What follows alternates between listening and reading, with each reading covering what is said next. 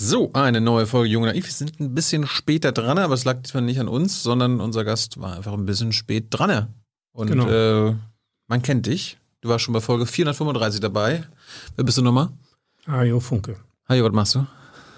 Im Moment äh, texte ich äh, zu Klimapolitik und finde die Lage nicht gut, was den Wahlkampf anlangt. Mhm. Und ich habe was zum Desaster in Vietnam, in Kabul gemacht, auf meiner Website. Aber du bist doch eigentlich, dachte ich mal, Extremismusforscher und beschäftigst dich mit Rechtsextremismus, mit Antisemitismus. Das ist eine Form von Extremismus, Was? was Bush Junior mit dem Afghanistan-Abenteuer gemacht hat. Ja, aber das ist doch Hajo, das ist ja schon 20 Jahre her. Wir können doch nicht in der Vergangenheit leben. Ja, das äh, ist aber ganz neu bei dir. Ja? Ja.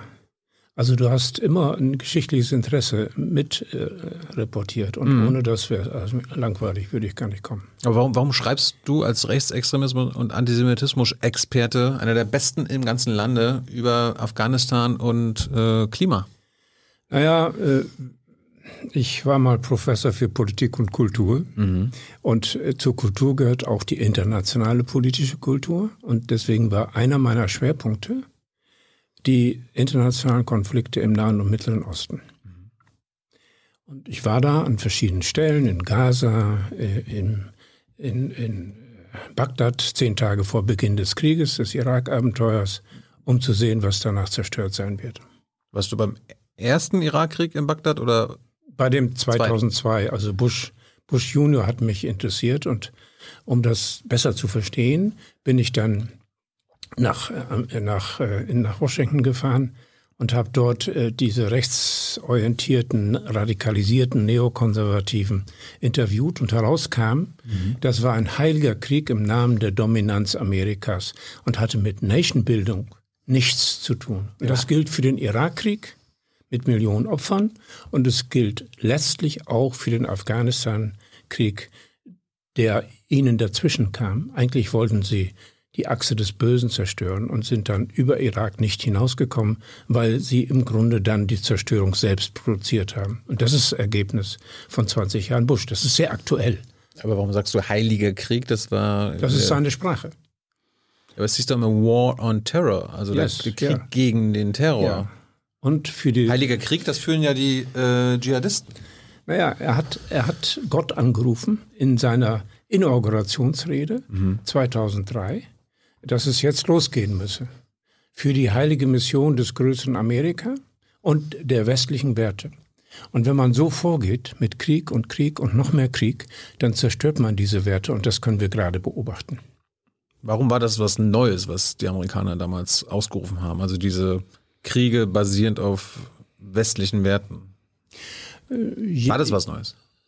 Jein. Also es war bei Bush Junior sehr radikalisiert, weil er ein again-born Christian war, ein Evangelikaler, und zugleich seine radikalisierten Neokonservativen bei sich hat und eingesetzt hat. Also eine Mischung, eine intellektuelle rechte Mischung. Aber ein Vorläufer äh, ist Reagan gewesen mit seinem Kampf gegen den Kommunismus und der äh, Unterstützung radikal-islamistischer Kräfte in Afghanistan. Er hat als Vorläufer der Taliban die Radikal-Islamisten erst herangezüchtet, zusammen mit dem pakistanischen Geheimdienst und auf eine andere Weise auch den saudi-arabischen. Also wir haben im Grunde eine, eine, die besten Verbündeten in dieser Region der Amerikaner haben bewusst die Radikalen und die Radikalisierung des Islam unterstützt. Warum? Das war zunächst bei Reagan im Kampf gegen den Kommunismus. Da war ihm, und das fast wörtlich, jedes Mittel recht. Da ging es auch gegen das absolute Böse und man selbst auf der Seite der Heiligen. Und im, Af im Afghanistan und im Irakkrieg war es genauso. Also das war die Kern. Dann, dann gab es natürlich viele Argumente, die auch von Teilen der Bundesregierung geteilt wurden. Man muss den Krieg gegen den Terror bekämpfen. Aber das Ergebnis war, dass man mehr Terror produziert hat.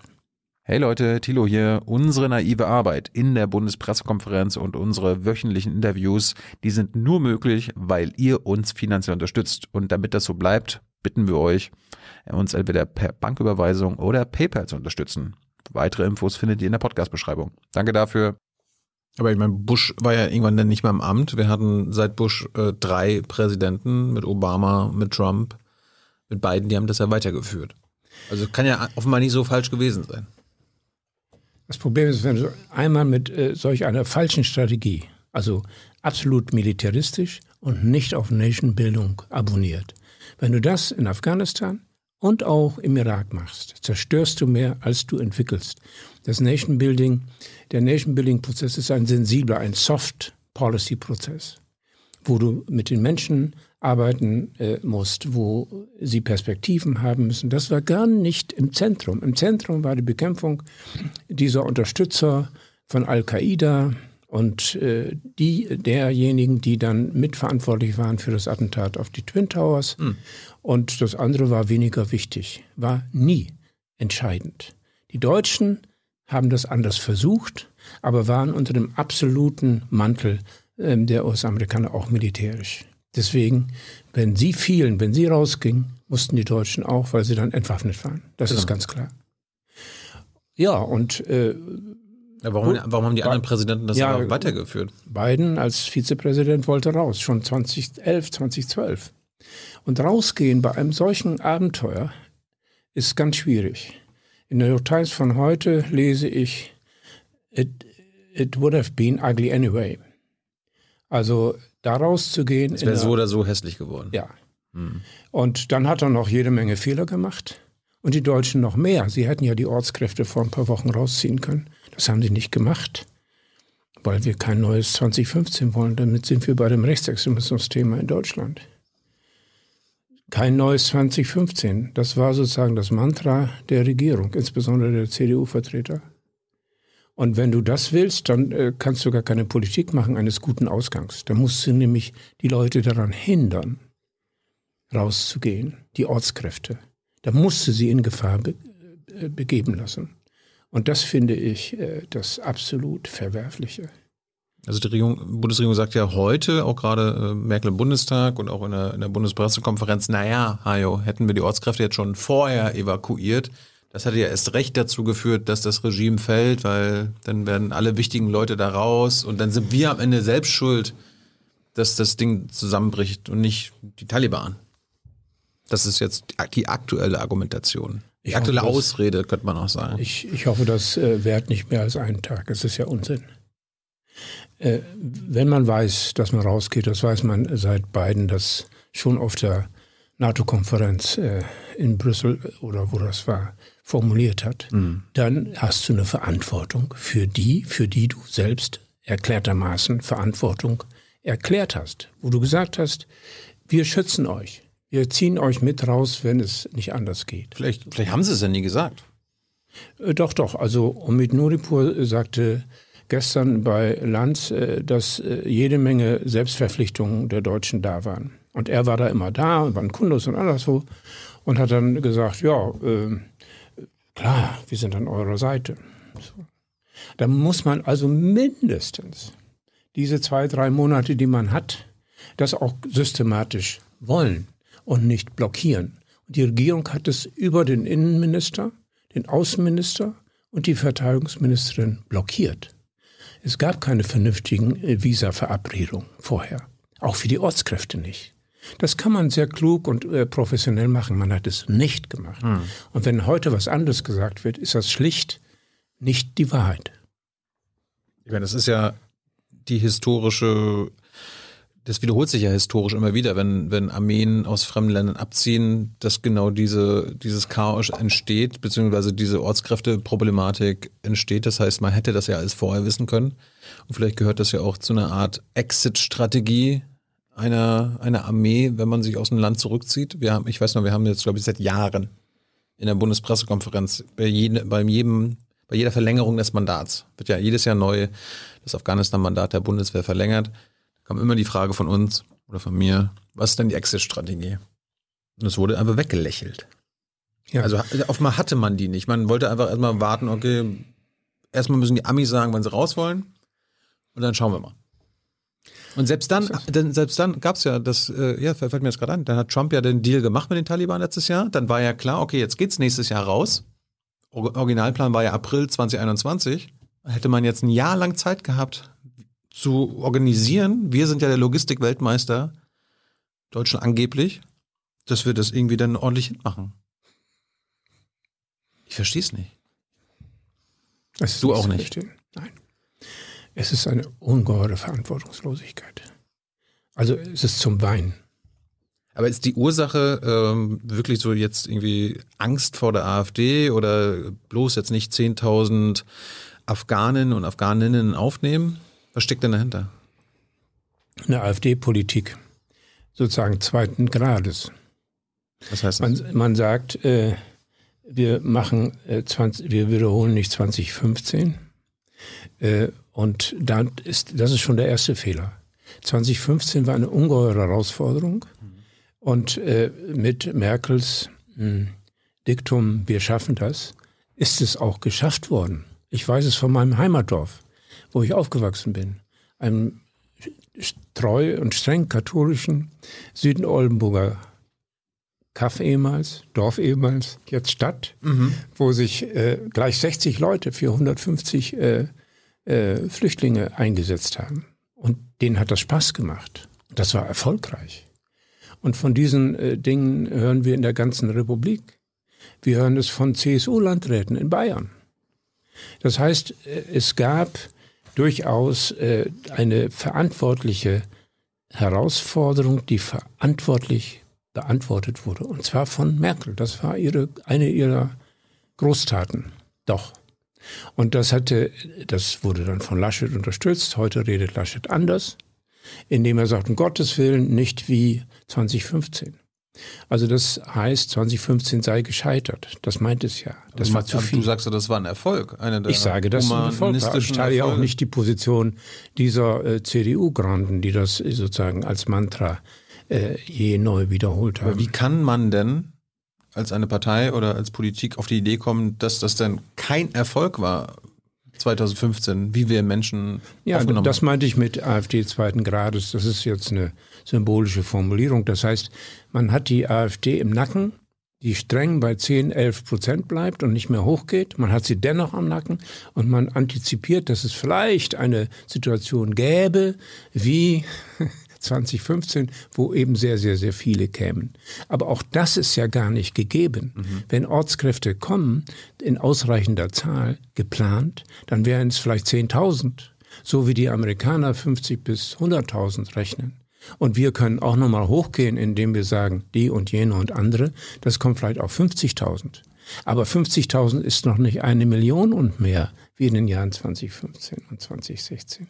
Also diese Angst, diese sozusagen inkorporierte Angst, die in dem Satz sich ausdrückt, des Bundesvorstands der CDU. 2015 dürfen wir nicht wiederholen. 2015 der, äh, dürfen wir nicht wiederholen.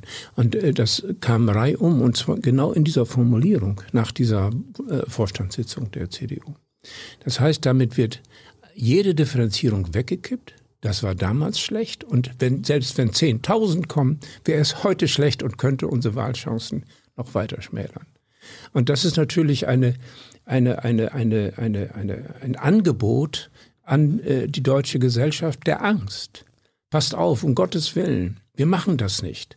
Wir lassen zu, dass es keine Visum, dass keine Visa in ausreichender Zahl für die Ortskräfte ausgestellt werden. Ich meine, es geht, es geht ja nicht mal um jetzt Geflüchtete, die quasi durch Europa ja. strömen, sondern um Menschen, die, die, die, für uns ge äh, gearbeitet haben. Ja, ja, die mit uns, also die unsere Freunde waren. Äh, und deswegen, das ironisch ist, Gauland hat gesagt, äh, die für uns Deutsche gearbeitet haben, die müssen auch raus. Also er aus der AfD hm. hat sozusagen flexibler reagiert als die CDU-Granden. Was für ein Armutszeugnis in dieser Situation dieser Partei. Aber wenn die AfD gilt ja als rechtsextrem. Wir können gleich auch nochmal über die AfD reden. Was heißt denn zweiten Grades? Also Rechtsextremismus zweiten Grades in dem Fall. Haben wir, reden wir von ausländerfeindlicher Politik der CDU-CSU. Natürlich kodiert, das gehört sich so. Denn äh, Merkel hat ja in ihrer, ihrem Wahlkampfauftritt äh, dem einen von den beiden, den sie mitmacht, gesagt, wichtig ist das C. Wichtig sind die christlichen Werte und das sind individuelle Werte äh, als CDU. Dafür sollten wir eintreten und so sollen wir auch wählen. Äh, und das hat, er, hat sie in Bezug auf Laschet gesagt, der über die Jahre immer an dieser Seite von Merkel, des Christlichen, des Humanen, gestanden hat. Und der nun in dieser neuen Rolle Maaßen und Merz und wen auch immer integrieren muss und sich sozusagen als starker präsentieren muss und es nicht kann. Was ist, hast du schon eine Lehre daraus gezogen? Aus was? Aus dieser Positionierung der CDU jetzt. Es ist für die Parteienlandschaft eine Katastrophe. Also zu der Katastrophe des Aufgebens, dieses chaotischen Aufgebens, das so nicht hätte sein müssen, ich sage es nochmal, mhm. in Afghanistan kommt noch die katastrophale Selbstverletzung der eigenen Werte, dadurch, dass man nicht äh, vernünftig und verantwortlich mit den Ortskräften umgegangen ist. Ich habe viele afghanische Flüchtlinge in den letzten Jahren auch immer wieder betreut in einem kleinen Verein. Und ja, das sind tolle Menschen. Die sind islamisch, aber toll.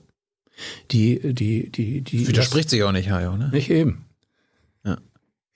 Erzähl weiter. Ich hab die, unterbrochen. die lassen sich ausbilden. Äh, die freuen sich, dass sie, dass sie befreundet sein können. Äh, sie, sind, sie, sie, sie folgen ihren eigenen islamischen Vorstellungen und Gesetzen. Mhm. Aber sie sind, äh, sie sind äh, integrierbar und integriert nach allen Maßstäben der konservativen Republik.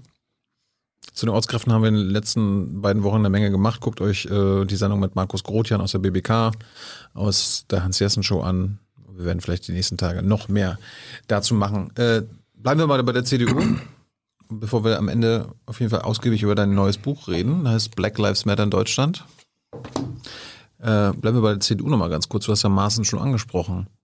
Hans-Georg Maaßen möchte für die CDU in den Bundestag. Er ist Direktkandidat in Thüringen. Was hältst du davon?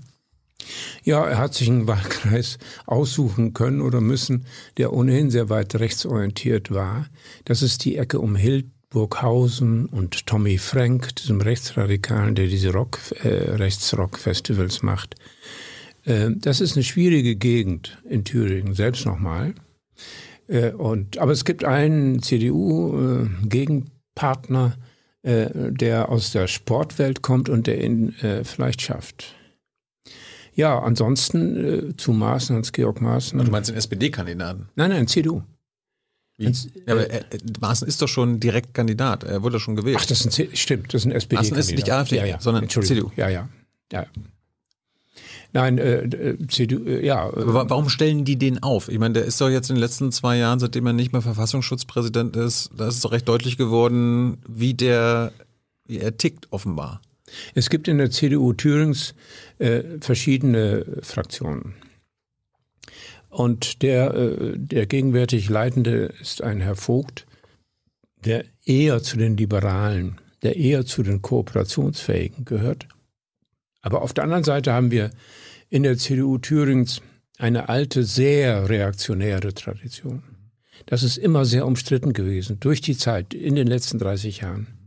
Und gerade in den 90er Jahren war es furchtbar, weil sie zugelassen haben, äh, dass die Rechtsextremen sich äh, praktisch ohne Druck äh, ausweiten konnten. Und das ist der wirkliche Grund dafür, dass die größte rechtsextreme und neonazistische Formation damalig, der damaligen Zeit, nämlich der Thüringer Heimatschutz, sich so aus, ausbreiten konnte.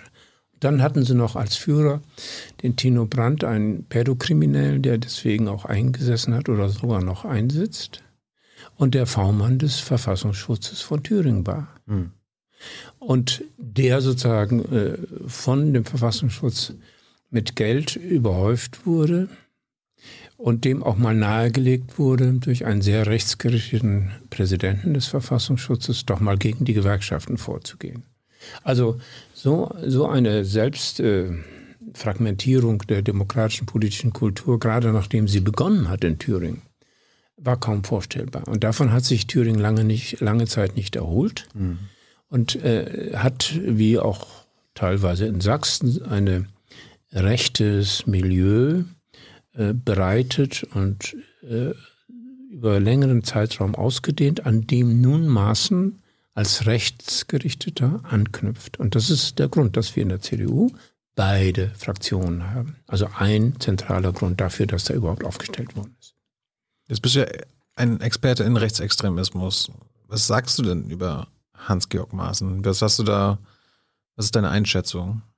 Ist er, ist er, ist er rechtsextrem? Es gibt ja Experten, Antisemitismus-Experten, die eben antisemitische Codes vorhalten, wie Stefan Kramer, Verfassungsschutzchef in Thüringen, oder Uffa Jensen hier vom, von der TU Berlin.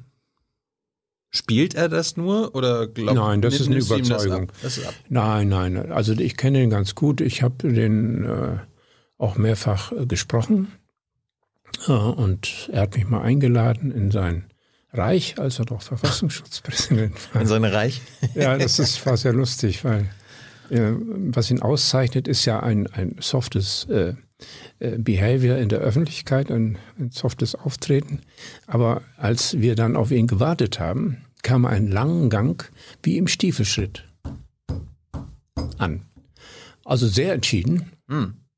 Und hat dann gleich kritisiert, dass ich seinen Rücktritt gefordert hatte. Aber das verstehe ich. Ja, aber wie würdest du ihn jetzt politisch einordnen? Weil es gibt ja viele, die sagen, warum tritt er nicht gleich für die AfD an? Ist er, ist, oder ist er im Spektrum der CDU immer noch in der CDU zu Hause?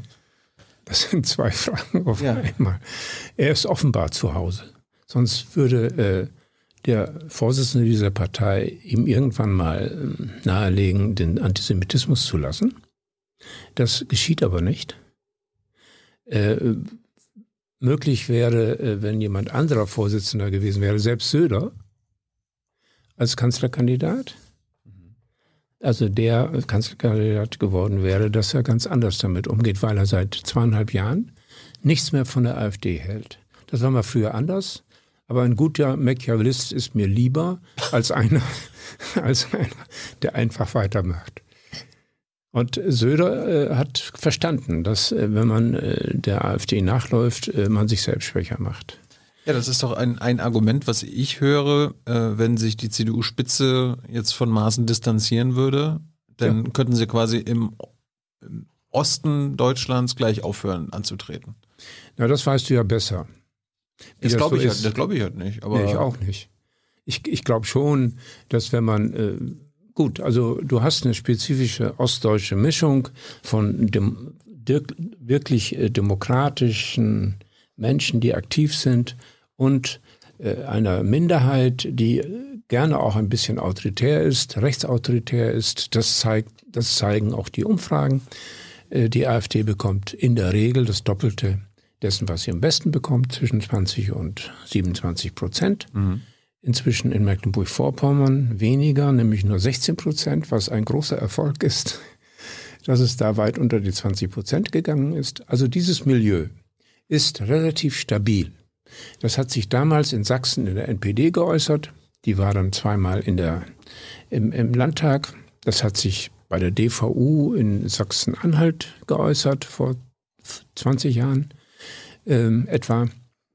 Und das haben wir nun in einer zunächst soft daherkommenden, dann sich stetig radikalisierenden AfD. So, also nochmal zu Maßen zurück. Also ich habe mir ein Zitat mitgebracht, weil ich äh, das äh, nicht so äh, elegant zitieren kann, wie er es selbst ausgesprochen hat. Wir müssen befürchten, wortwörtlich von Maßen, dass wir am Ende in Gesellschaften leben, die das genaue Gegenteil dessen sind, wofür unsere Vorfahren und die Ostdeutschen 1989 gekämpft haben. Doppelpunkt. Undemokratische, totalitäre, supranationale Systeme die sozialistischen und die globalistischen Kräfte scheinen sich verbündet zu haben, um genau dieses Ziel zu erreichen. Das ist antisemitisch und zwar mit dem Codewort globalistisch.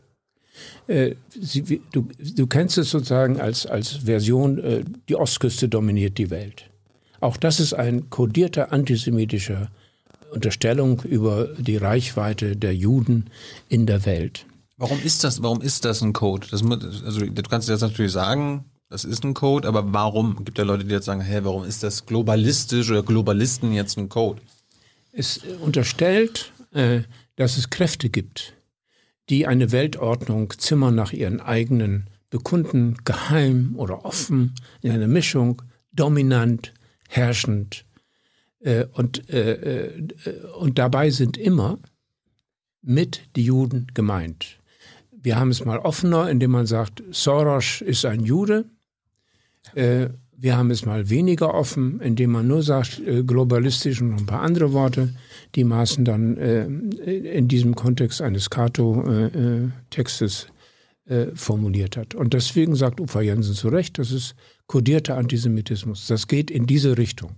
Und er weiß, was er tut, denn er kennt sich ja aus. Er war ja zehn Jahre und mehr, ja, zehn Jahre etwa, ähm, 2012 bis 2019, also sieben Jahre, Verfassungsschutzpräsident. Mhm.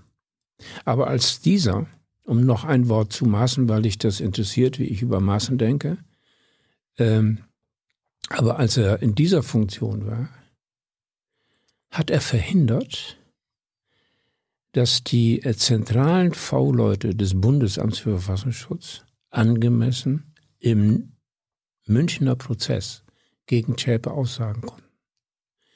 Und da gibt es einen, der heißt Marschner. Der war in der gleichen Stadt, in der gleichen äh, Kleinstadt wie Zschäpe. Und die hatten, so berichtet es jemand sehr Seriöses im Untersuchungsausschuss des Bundestages, gemeinsam also noch einmal, Marschner und Schäpe hinter ihrem Computer gesessen. Sie hatten, wie er sagt, ein Kuschelverhältnis. Es wäre nicht der, unwichtig. Der V-Mann des Bundesverfassungsschutzes ja. hat ein Kuschelverhältnis mit Schäpe gehabt? Ja. Mhm. Äh, nach diesen Aussagen, und die äh, habe ich äh, als sehr seriös äh, wahrgenommen, bin auch äh, noch einmal zu dem Herrn äh, gefahren, um das nochmal zu bestätigen in, in äh, diese Aussage. Du hast mit dem geredet? Ja. Ah. Mit diesem, nicht mit Marschner, sondern so. mit diesem Beobachter dieser Szene. So dass es und in dem Buch, äh, hier diesem Buch, ähm, Sicherheitsrisiko Verfassungsschutz, also soll ich das zeigen? Ja, halt in die Kamera, genau. Gut, ich halte es in die Kamera. Gut. Äh, da belege ich, äh, wie wichtig es gewesen wäre, dass Marschner hätte aussagen müssen. Und das heißt, er hat sie zurückgehalten. Das darf er. Er kann sogar noch mehr tun als Verfassungsschutzpräsident, nämlich ähm, die Verfolgung von jemandem, der strafrechtlich relevant äh, gehandelt hat, zu unterbrechen. Es gibt so eine Art halbgeheimes äh, Verabredung, eine Richtlinie heißt es. Und die, da, daraufhin habe ich, äh, dazu habe ich Marschen auch angesprochen und war da irgendwie so eine leichte Bewegung weg. So, das heißt, der hatte die Macht, das zu tun und hat diese Macht genutzt zu Ungunsten einer vernünftigen Aufklärung. Hm. Und das noch prekäre ist, dass äh, einer der oder vielleicht der einzige große muslimische äh, anti äh, also äh, islamistische Attentat äh, vom Breitscheidplatz mh, hm, hätte verhindert werden können. Ja, Martina Renner war, die war im Untersuchungsausschuss genau. im Bundestag, hat ja. das hier aufgezeigt, dass es genau. verhindert hätte werden können. Genau. Und da ist äh, Maaßen persönlich mitverantwortlich. Er hat gelogen gegenüber dem Parlament äh, dass äh, es ein äh, V-Mann, also es ist kein V-Mann von Ihnen, vom Bundesamt, in dem Umfeld von Amri gegeben hat. Und als er dann konfrontiert wurde, da sagte er, aber der war nicht wichtig und hat nicht zugehört und sonst was. So, das heißt, das Bundesamt war in dem GTAZ, in diesem zentralen Gremium, ein halbes Dutzend Mal informiert worden dass Amri agiert und dass er immer gefährlicher wird. In dem Jahr, an dessen Ende dann dieses Attentat am Balschatplatz erfolgt ist. So, das, das heißt, wir haben äh, da einen klaren Fall von äh, unverantwortlichen Handeln, denn hätte man ihn weggezogen, hätte man ihn ausgeschaltet, dann wäre das Attentat womöglich nicht passiert. Das heißt, es ist wir haben es uns selbst äh, zu Schulden kommen lassen, dass wir dieses Attentat haben erleben müssen. Ich hatte Glück, ich war fünf Minuten vorher auf dem Breitscheidplatz äh, und wusste offenbar, dass ich schnell weg muss, mm. dass ich äh, dass ich ahnte, was passiert. Ist es denn aus deiner Sicht eine Gefahr, dass Maaßen in den Bundestag kommen könnte. Der könnte jetzt Mitglied und damit Abgeordneter im Bundestag werden. Ja, das wäre eine Gefahr. Äh, und ich kann niemandem empfehlen, äh, die CDU äh, Maaßens in Thüringen, also die, ihn zu unterstützen in der Wahl. So klar. Hm. Er, er, ist rechtsoffen. Und er hat ja in anderen Äußerungen gezeigt, dass er die SPD für linksradikal unterwandert hält. Oder es, es gibt dann diese ganze Kette von solchen Äußerungen dass er so weit wie irgend möglich nach rechts geht, ohne, das ist natürlich, äh, ohne was? Ohne in die AfD zu gehen. Hm. Das, ich meine, er übernimmt einen Teil der Argumente. Er hat was gegen Flüchtlinge, völlig klar. Er, er äh, findet die, die Ordnung prekär, also aus rechter Sicht. Die muss ganz anders vor, man muss eine ganz andere Ordnung schaffen. Er ist systematisch schon seit früh ähm, er hat das ja auch geäußert, ich bin an die CDU eingetreten, um 1,5 Millionen Flüchtlinge erleben zu müssen. Also es ist wirklich radikale Sprache.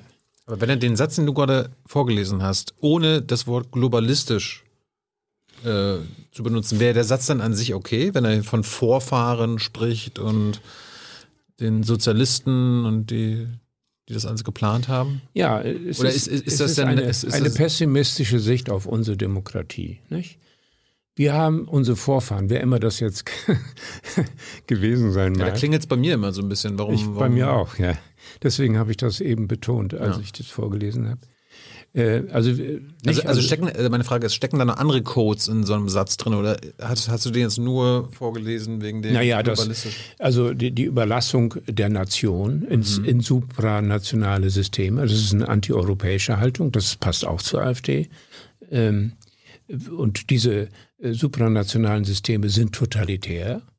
Also EU, so müsste man annehmen, äh, ist totalitär. Ich wiederhole nochmal den Satz. Ähm, wir müssen befürchten, dass wir am Ende in Gesellschaft, am Ende, negative Utopie, in Gesellschaften leben, die das genaue Gegenteil dessen sind, wofür unsere Vorfahren, also offenbar die Bonner, also die westdeutschen Vorfahren, demokratischen und die ostdeutschen Vorfahren 1989 eingetreten haben, ein, gekämpft haben.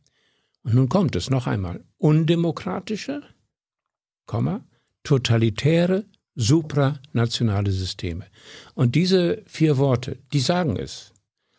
Äh, wir sind im Grunde ausgeliefert äh, supranationalen Systemen. Also wer könnte das sein? Das könnte das Weltmarktsystem sein. Es ist auf jeden Fall die EU. Es ist supranational. Mhm. Äh, und er lässt es natürlich offen. Aber es, die Richtung ist eindeutig. Das ist undemokratisch. Die EU im Zweifel und totalitär ist sie auch noch. So, also das ist eine ungeheure Aussage. Und dann kommt noch ergänzend die sozialistischen und die globalistischen Kräfte scheinen sich verbündet zu haben. Das heißt, es ist dann nochmal gegen den Kommunismus, die Sozialdemokratie, die, Linken, die. Grünen, die ja. Linken gerichtet. Ähm, und ähm, äh, das, die machen das gemeinsam dann mit globalistischen Kräften, also Weltordnungskräften, die, über die wir nicht verfügen, also Juden oder andere. Das Weltmarktsystem, weiß der Teufel, was er da noch im Kopf hat. So, es ist eine so allgemeine Aussage. Man müsste jetzt in die Texte von Maaßen gehen, um das noch äh, weiter zu präzisieren. Ich habe diese nur zufällig gefunden und deswegen so genau vorgetragen. Und diese haben ein Ziel, diese sozialistischen. Also nehmen wir also alles links, Olaf von der, alles links von der CDU, oder? Absolut, ja. Was meinen die doch damit? Ja, natürlich. Das, äh, sozialistisch ist für ihn die äh, Sozialdemokratie. Äh, die hat ja auch, auch als... Wo lebt er denn? naja, in Südthüringen inzwischen. Ja. Äh, also die hat er auch als, als ja, linksradikal interpretiert, also ah. die Sozialdemokraten. Insofern passt das mit den sozialistischen. Mhm. Und die globalistischen, das ist die Dominanz des Weltmarktsystems und das äh, ist äh, ähnlich äh, zu fassen wie die Ostküste und Soros hat bestimmt auch eine Wirkung dabei. Und natürlich ist das ein Codeword. Das heißt, er wird sagen, das habe ich gar nicht so gemeint. Mhm. Aber äh, die Kombination also die Zielrichtung einer des Zerfalls der Demokratie, für die sozialistische und globalistische Kräfte sich verbündet haben. Nicht? Das ist ja auch eine, das ist ja auch eine äh, paranoide Verschwörungsannahme. Nicht? Also Olaf Scholz zusammen mit äh, Bartsch und äh, Baerbock oder was? Baerbock und hier diesen Medien, mhm. die sind wirklich gefährlich. Da muss man gegenhalten. Also ich, ich könnte mir ein Bündnis zwischen AfD und der CDU meistens vorstellen. Was verstehen Rechte unter Demokratie? Die benutzen ja immer wieder, das ist undemokratisch, totalitär und so weiter. Was haben die von, was haben die für ein Verständnis, wenn sie von Demokratie sprechen? Das die eigenen Rechte. Doch, also wir können das ja sehr gut an diesen äh, Querdenker-Demonstrationen sehen. Mhm. Ich will keinen Impfzwang und ich teile das. Äh, ähm, ich will nicht in meinen Rechten behindert werden. Auch das kann ich abstrakt teilen. Aber nicht teilen kann ich, das ist Faschismus, wenn wir äh, Demonstrationen, die nicht äh, angemessen laufen, äh, begrenzen durch polizeiliche Intervention. Es ist Faschismus, es ist Diktatur. Da haben Sie es. Da, da kehrt sich äh, die, äh, das um, nämlich die Vorstellung, wir leben gar nicht mehr in der Demokratie. Wir müssen unsere Rechte widerstandsmäßig erkämpfen, wie unter den Nationalsozialisten 1944. Deswegen wird das dann auch immer wieder erwähnt. Wir sind die Widerstandskräfte von heute, so wie damals Stauffenberg. Also das dreht sich. Es wird völlig verdreht. Äh, und, und all die Schwächen, die wir haben, äh, werden dann in einen Topf genommen und gesagt, das ist undemokratisch, wir haben längst einen Impfzwang, äh, die, die, die, die Ordnungskräfte machen nicht das, was sie sollen. Vor allem wollen wir aber Freiheit, wir wollen unsere Rechte. Und das Körnchen Wahrheit ist, dass durch die Entscheidungen der Regierung in der Pandemie natürlich äh, Rechte eingeschränkt waren, begründet und begrenzt, zeitlich mhm. begrenzt und insgesamt begrenzt. Und darüber kann man streiten. Aber man kann deswegen nicht das demokratische System als abgelaufen und zerstört begreifen. Und das tun die. Missbrauchen Sie denn eigentlich damit den, das, den Begriff Demokratie. Ich habe von Andreas Kemper gelernt, äh, quasi Kubitschek und Co., also die, das Höckelager, die wollen ja quasi die Demokratie abschaffen, ne? die Party beenden, also den Parlamentarismus und so weiter.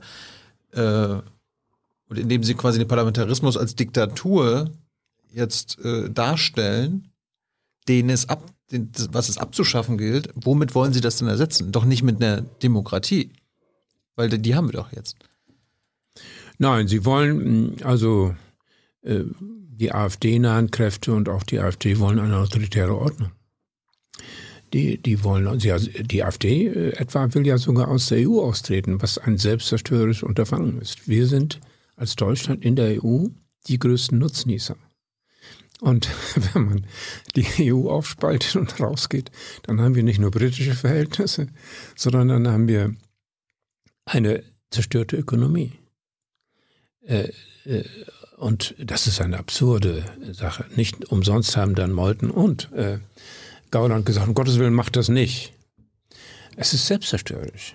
Was die AfD will, ist die Selbstzerstörung der Basis unserer Demokratie und unserer Ökonomie. Oder umgekehrt der Ökonomie und der Demokratie. Mit welchem Zugunsten, ja, einer autoritären Ordnung. Also damit, es soll zum Zusammenbruch kommen, damit man eine autoritäre Ordnung herstellen kann. Mit einem Führer oder also mit einem. Ja, ja, in der Richtung. Das sagen sie nicht ganz so deutlich, obwohl Höcke es sehr deutlich macht, mhm. wenn er sagt, wir sind für eine kontrollierte Grausamkeit, mit der wir alle, und nun kommt es, alle Kulturfremden aus dem Land bringen. Das ist eigentlich die Vokabel der NPD. Die wollen ja Rückführung, die Rückführung von etwa, was weiß ich, 10 Millionen Menschen, die ethnisch different sind, nach deren Wahrnehmung.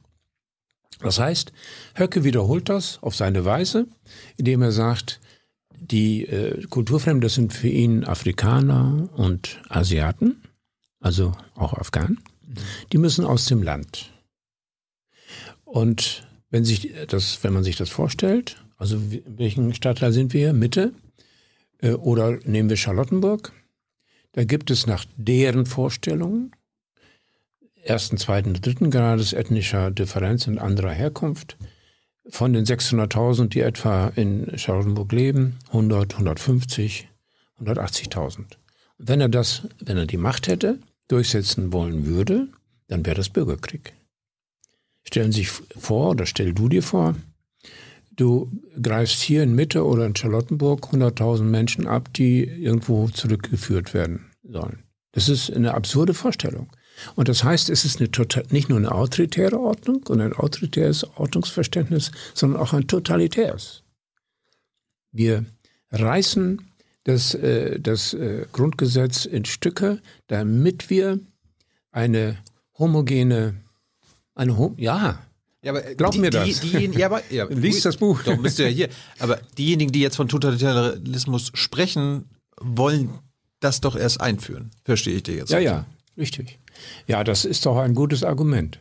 Wenn man etwas für, äh, wenn man äh, sich selbst, äh, ein zentrales Argument der Rechten, Rechtsextremen, wenn man, ähm, äh, wenn man etwas als äh, völlig daneben interpretiert, als zerstört, als selbst zerstört, als äh, man selbst in einer Diktatur lebend und nicht zu seinen Rechten kommt und zu seinen Freiheiten, mhm. dann muss das verändert werden. Also insofern äh, ist es eine, äh, letztlich eine tautologische Argumentationsweise. Da wir totalit in einer totalitären Gesellschaft leben, wollen wir totalitär. Mhm. Aber das sagen sie nicht so. Sie sagen, es muss eine Revolutionsstimmung kommen gegen diese autoritären Verhältnisse, damit wir eine eigene völkische Ordnung wo wir dann bestimmen. Mhm. Und das ist das Rechtspopulistische in diesem Rechtsextremismus, nämlich zu sagen, wir als Populisten bestimmen, bestimmen, was das Volk will. Wir wissen es. Wir sind die Führer. Wir haben die Ahnung und ihr folgt uns. Das ist die kernrechtspopulistische Argumentationsfigur, die kennen wir auch von Trump. Äh, und deswegen äh, waren die äh, von Trump begeistert. Obwohl er viel Unsinn gemacht hat. Richard David Brecht hat letztens im Spiel geschrieben, die Rechten heutzutage haben ein Problem damit, rechts genannt zu werden. Äh, das ist ja selbst bei der AfD so, die nennen sich dann irgendwie bürgerlich ja. oder konservativ oder auch, es ja, gibt ja auch Kollegen ja bei uns, die dann sagen, nein, ich bin früher Sozialdemokrat gewesen oder irgendwie so. Warum haben Rechte und Rechtsradikale heute, heute ein Problem damit, als rechts zu gelten? Ja, also ein Teil äh, sieht sie ja als rechts. Also äh, Götz Kubitschek würde das nicht vermeiden wollen, sich selbst als rechts oder rechtsnational äh, zu begreifen. Aber das ist ja eine Wahlpartei. Die wollen ja über ihre, ihren 10%-Turm hinaus. Vielleicht mhm. schaffen sie sogar noch ein Prozent mehr angesichts der gegenwärtigen Schwächen der anderen Parteien. Äh, aber sie viel, sehr viel mehr schaffen sie nicht. Aber um das zu halten, müssen sie sich bürgerlich geben. Das ist die Meuthen-Idee, ne? der, die aber jetzt unterliegt in der Partei. Meuthen tritt irgendwann ab. Spätestens, vielleicht schon vor der Wahl, das ist aber ungeschickt, äh, spätestens bei der nächsten äh, Wahl des Vorsitzenden. So, Meuthen hat irgendwann äh, erkannt, oh Gott, wir schaffen doch nicht das, was wir wollen, nämlich wirklich eine Macht, die an die Macht kommt und hat dann sehr spät gesagt, okay, jetzt, jetzt entferne ich mich von Höcke und äh, von Kalbitz, diesem Holocaustleugner, und den anderen von dem Flügel und ihren Nachfolgern. Ich versuche, das Steuer rumzureißen. Und das irgendwann ist das auch glaubwürdig geworden. Ich glaube, dass er das wollte. Dass er äh, irgendwann eingesehen hat, ich muss das äh, umsteuern, damit wir wirklich eine Volkspartei für das Völkische sein können und auch regierungs- oder koalitionsfähig. Aber, aber die in der AfD, die sich am Ende gegen das Höcke-Lager gewandt haben, haben am, am Ende immer verloren. Ja. Petri, Lucke, ja. Meuthen Lucke, wird jetzt wahrscheinlich auch. In der Reihenfolge Meuthen auch. Ja. Äh, viele haben das lange nicht sehen wollen, auch aus den äh, Mainstream-Medien. Äh, aber es war sehr klar absehbar. Und zwar schon am 1. Mai 2016 in Stuttgart bei dem Parteitag, diesem, diesem, wo, wo jeder kommen konnte, also diesem Parteitag der Mitglieder, wo das Grundsatzprogramm formuliert worden ist. Und da gab es eine Stelle, es war am Vormittag um 11.15 Uhr etwa, wo einer der Hardliner gesa Folgendes gesagt hat, sinngemäß. Ich bin gegen den Islam in Deutschland. Mhm. Äh, und ähm, ich bin auch nicht dafür, dass er aufgeklärt wird. Das heißt, ich will ihn so haben, dass ich ihn bekämpfen kann. Das ist eine Karl-Schmidt-Denkfigur, nicht? Also, da ist der Feind. Der Islam ist der Feind. Und er hat sich selbst das als äh, jemand äh, äh, äh, so zurecht formuliert, der selber sich als Islamwissenschaftler versteht. Mhm. Also ihr seht, das ist die Gefahr. Ohne jede Differenzierung. Islam, Islamismus, Terror. Nein, alles ist gefährlich. Der Islam ist gefährlich. Das sind andere Menschen. Das ist eine Religion, die keine Religion ist, sondern ein, was auch immer. Mhm. So, und damit hat er tosenden Beifall bekommen. Und dann wurde das gleich in das Grundsatzprogramm hineingenommen. Niemand hat dem widersprochen, weder Petri noch Gauland noch Meuthen. Und dann kam jemand äh, aus Lüneburg, glaube ich, der sagte, äh, ich habe da aber doch äh, ein paar Kontakte zu der Muslim. Buhrufe durch den ganzen Saal. Und der ist dann auch später aus der Partei ausgetreten. Also 2016 war klar, das wird eine rechtsextreme Partei. Also seit fünf Jahren.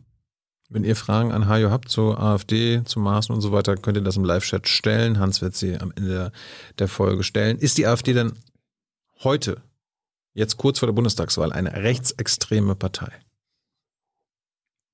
Da bin ich mit dem neuen Verfassungsschutzpräsidenten einig, ja. Herr Haldenwang. Haldenwang. Ist das ein anderer Verfassungsschutzchef als Herr Maaßen? Das ist ja, ja. er war ja sein Vorgänger. Ja, auch ihn habe ich sprechen dürfen, mehrfach, auch länger.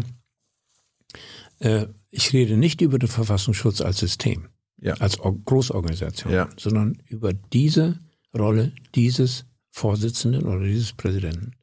Und da muss ich sagen, der ist aus tiefer Überzeugung, die er auch mal öffentlich dargelegt hat, ein Demokrat.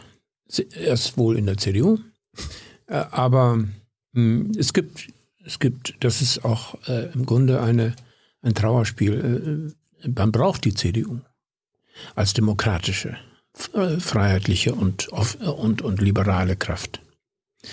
Und im Moment äh, erodiert das so ein bisschen. Oder nicht nur ein bisschen, sondern erheblich. Also es gibt, das war nur eine Nebenbemerkung zum Charakter äh, einer solchen äh, wichtigen. Aber warum ist Haldenwang jetzt anders? Außer, äh, ich meine, du kannst uns jetzt alles erzählen, auch ich habe mit dem Kaffee getrunken, der ist in Ordnung. Warum ist der in Ordnung? Ich äh, wollte ja nicht nur Kaffee trinken ja, erzählen.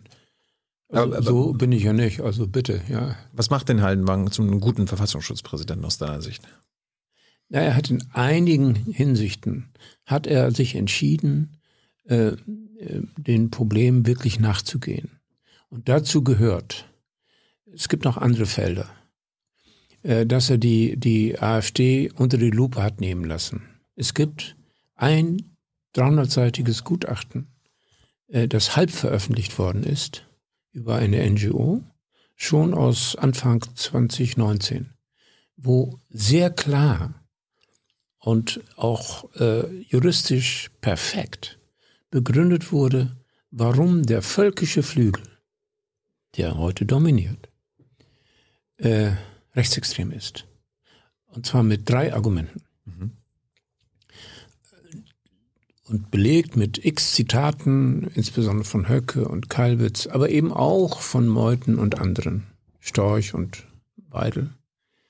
Sie sind nicht kompatibel mit dem grundgesetzlichen Anspruch der Menschenwürde, weil sie für ein völkisches Verständnis äh, äh, der, einer anderen Verfassung eintreten. Erstens. Völkisch heißt keine die, die, Ethnien. Ja, die eigene Ethnie, das äh, so und das dann auch richtig äh, sehr schön Blond, romantisch blauäugige aufgeladen. Deutsche oder was? Romantisch auf, er ist im Grunde eine rassistische Kategorie. Mhm. Aber bei, die völkische Tradition in Deutschland ist auch sehr romantisch, sehr aufgeladen. Mhm. Da ist man zusammen, da hat man völkische Familien, Traditionen. Äh, das, äh, das waren ja im Grunde der Urquell der späteren antidemokratischen Bewegungen an der Weimarer Republik und der mhm. pro-nationalsozialistischen. Und dann auch selbst der nationalsozialistischen. Die völkischen waren der Kern. Und äh, die, die Intellektuellen, Rechtsintellektuellen kamen dann dazu und haben den Futter gegeben. Das waren die konservativen Revolutionäre. Äh, die sind deswegen so wichtig, weil Götz Kubitschek und die extreme neue Rechte genau an diesen anknüpft. Aber diese antidemokratischen Rechten, also von Jünger über Karl Schmidt und Möller von den Bruck und den anderen, die hatten die intellektuelle Färbung der nationalsozialistischen Bewegung angeboten. Jünger hat den völkischen Beobachter geschrieben. Äh, und Karl Schmidt war dann später für das Führerrecht äh, und äh, sozusagen ein wilder Anhänger Hitlers, ehe er sich dann hat überwerfen lassen müssen oder umgekehrt die Partei nicht mehr haben wollte. Und er war zugleich, Karl Schmidt, über die Jahre und auch nach dem Krieg Antisemit. So, diese Mischung ist die profunde Basis für die extreme neue Rechte von Götz Kubitschek, äh, den Identitären äh, und wen haben wir da noch? Äh, diesen Kompaktmagazin und dergleichen. So. Und insofern, äh, das ist so wichtig, weil es die Radikalität der extrem neuen Rechten zeigt. Und damit uns, den Demokraten, wenn ich mhm. das so sagen darf, und, äh, die Chance bietet, sie relativ äh, genau zu kennzeichnen als eben diese Antidemokraten als eben die, als äh, äh, mit Verweis auf die konservativen Revolutionäre, die damals äh, den äh, Nationalsozialisten den Weg bereitet haben mit ihren Argumenten. Und eins ist für die deutsche Diskussionslage wichtig. Das will man nicht nochmal. Diese Art extremer, gewalthaftiger Extremnationalismus, den will man nicht nochmal. Und das ist der Kerngrund dafür, dass wir nicht wie in Österreich 20, 30 Prozent, äh, wenn es darauf ankommt, Rechtspopulisten und Rechtsextreme haben, oder wie in, in Frankreich. Da steckt sozusagen die Angst vor der Wiederholung, wie immer variierend, äh, einer so zerstörerischen und gewalthaften Diktatur in den Knochen. Und je länger das dauert, immer mehr. Insofern haben wir die Chance, trotz der Schwächen äh, der anderen Parteien gegenwärtig, mhm. vor allem der CDU, äh, dass das ein Randphänomen, ein erweitertes Randphänomen bleibt. Sowohl die Rechtsextremen der AfD wie die äh, genauso gefährlichen extremen neuen Rechten. Ich nenne sie neu, nicht nie neue Rechte, sondern extreme neue Rechte, wegen dieser Tradition und auch äh, die Gewaltgefahr. Und da komme ich nochmal zurück äh, dass die auch begrenzbar ist, auf diesen Haldenwang. Mhm. Der hat sich äh, entschieden, und das ist erkennbar, und das ist anders als bei seinem Vorgesetzten, dem Innenminister, dem gegenwärtigen, äh, sich dieser rechtsextremen Konstellation anzunehmen. Deswegen dieses Gutachten 2019, das das bisher Beste ist. Es ist wie eine kluge Dissertation über das Thema AfD. Äh, und zugleich äh, nachzulegen in der Analysekapazität dieser rechtsextremen und gewaltbereiten Netzwerke. Und zwar sowohl innerhalb des Spektrums in der Gesellschaft, okay, in der... Hm. Du entfernst dich immer weiter von der Mitte des Mikrofons. Ne? So, jetzt ist wieder gut. Okay, dann gehe ich mal nach rechts. Ähm, das gilt also Jetzt hast du mich durcheinander gebracht. Also was war, was war mein letzter Punkt? Was bei Haldenwang? Ach so, ja, Haldenwang, äh, die, die Netzwerke äh, genau zu analysieren. Und zwar sowohl in der Gesellschaft, die gewaltbereiten und auch zu umsturzbereiten Netzwerke, die er als viel gefährlicher ansieht, als man so gemeinhin mhm. denkt. Und äh, das Gleiche auch für die Netzwerke in den Sicherheitsbehörden. Das macht er auch. Mhm. Und darin ist er ehrlich und engagiert. Und dafür, da würde ich, äh, dafür würde ich einstehen. Und das war alles bei Maaßen nicht der Fall. Wie erklärst du dir, ich meine, ich hatte das Thema Maaßen, als Haldenwang und Seehofer vor glaube ich, zwei Monaten in der Bundespressekonferenz saßen, über den Verfassungsschutzbericht äh, gesprochen hatten. Die haben auch vor den neuen Rechten gewarnt. Und ich habe dann zu Maaßen gefragt und da haben scheinbar beide so ein bisschen den Kopf eingezogen. Haldenwang hat ja noch ein bisschen was gesagt, aber warum wird da nicht von Klartext gesprochen, wenn man den, wenn man die Rechten bekämpft? Das tut man nicht. Man tut es nicht mit einem ehemaligen Verfassungsschutzpräsidenten. Und äh, das ist natürlich auch äh, der taktische Trick.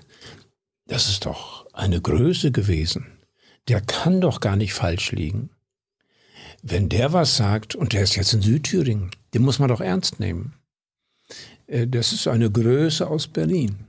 Das wird benutzt äh, von äh, Maßen. Ja. So. ist so ein Geschenk Und für ihn, wenn, wenn sich, wenn sich. Haldenwang und Seehofer da nicht quasi au- eindeutig äußern. Ja, ist ein Geschenk.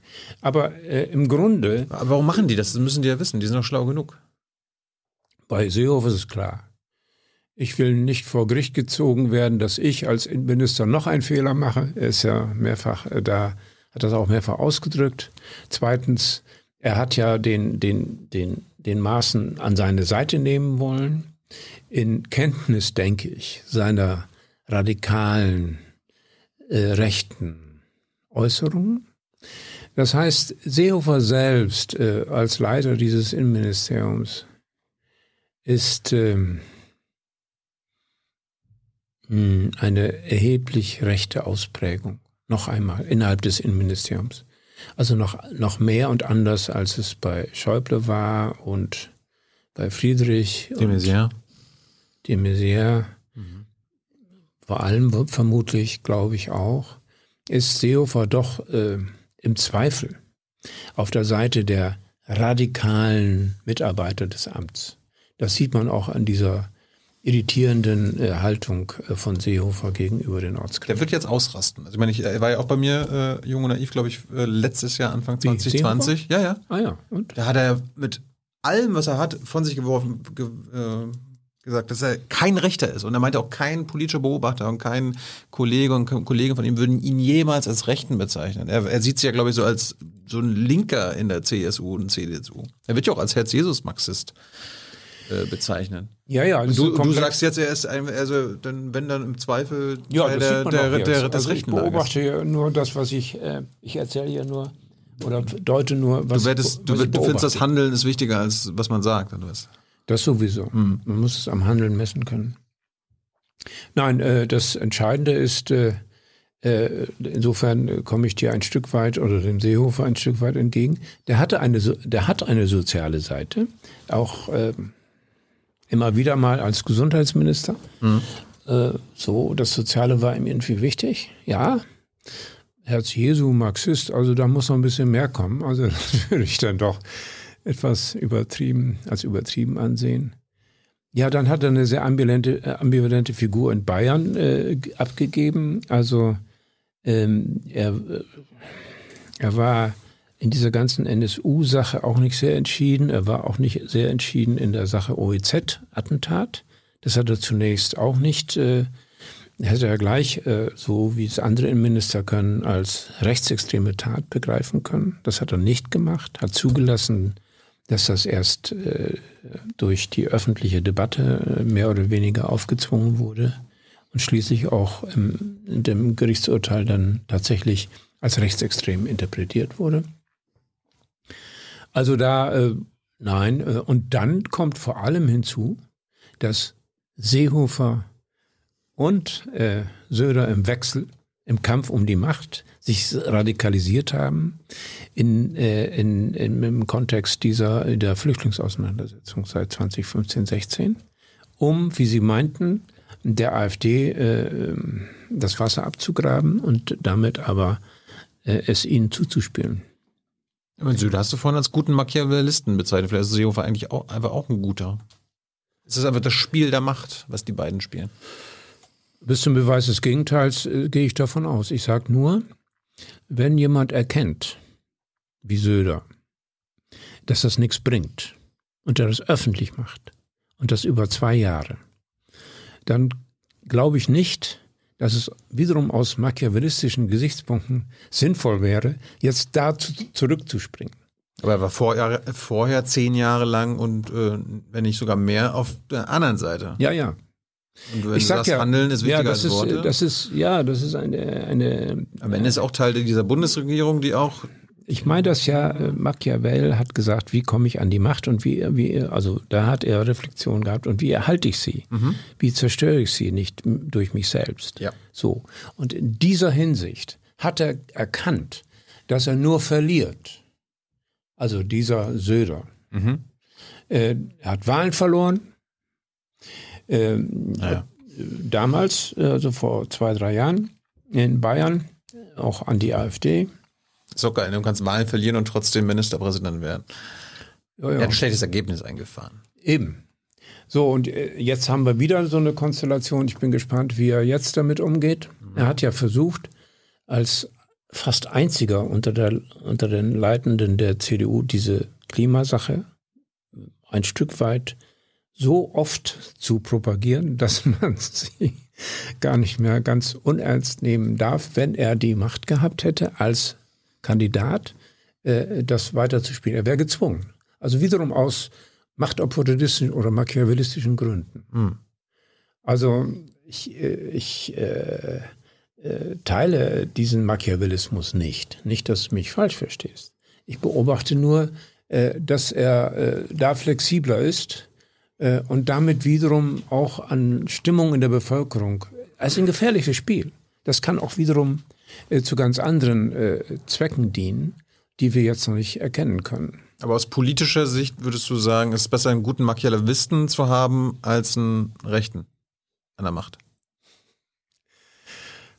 Das nein, das, das kann, nein, das, nein, nein, das, das, ist, das ist mir zu unterkomplex, wenn ich das so ja, dumm sagen darf. Bei Junge Naiv, ja. Nein. Ähm, ich bin da für eine Second Naivität, wie es einmal sehr schön formuliert worden ist. Man muss schon wissen, warum man dann für etwas ist. Mhm. Und äh, das ist bei Machiavelli natürlich, also beim machiavellistischen Gedankengängen nicht der Fall. Mhm. So. Äh, äh, also insofern, in dieser Konstellation, um es, um es klarer zu machen, in dieser Situation, ähm, war es gut dass er sich von der AfD entfernt hat. Mhm. Ähm, in anderen, und das hängt, und jetzt kommt das Entscheidende, das hängt von der Bevölkerung ab. Du, äh, du kannst als Machiavel alles machen, symbolisch gesprochen.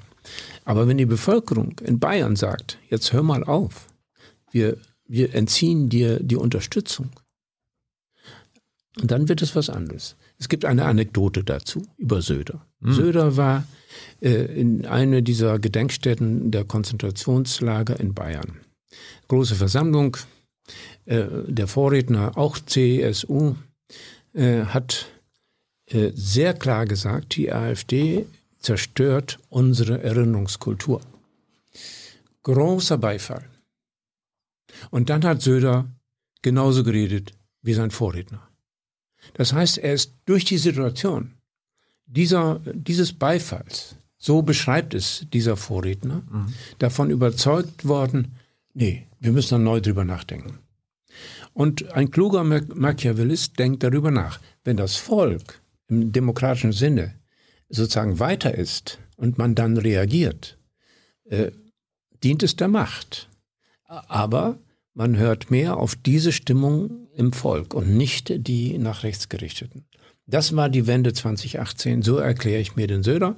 Und dann ist äh, der Seehofer ihm nachgefolgt, bis er Innenminister wurde und dann wieder sich neuen Zwängen ausgesetzt hat und das dann auch gern gemacht hat. Falls ihr zum Thema Maßen, AfD, CSU Fragen an Hajo habt, könnt ihr das am Ende oder jetzt im Live-Chat stellen. Hans wird sie dann Hajo hoffentlich am Ende dieser Folge noch stellen. Kurze Anmerkung, wir, ich habe von Markus Söder seit zweieinhalb Jahren eine Interviewzusage wir, wir warten seit zweieinhalb Jahren auf einen Termin. Wir haben, versuchen auch Herrn Maaßen äh, zu Jung Naiv zu bekommen. Ich helfe gerne, wenn ich könnte. Äh, er hat bisher nicht signalisiert, dass er will und Herr Haldenwang hat bisher auch leider keine Lust. Ich hätte gern mal Herrn Haldenwang hier bei Jung Naiv. Wenn ich die Chance hätte, gebe ich es ihm gern weiter. Ja, vielleicht guckt er jetzt auch gerade zu. Wer weiß, die haben ja auch Internet da bei sich. Ja. Gehe davon aus.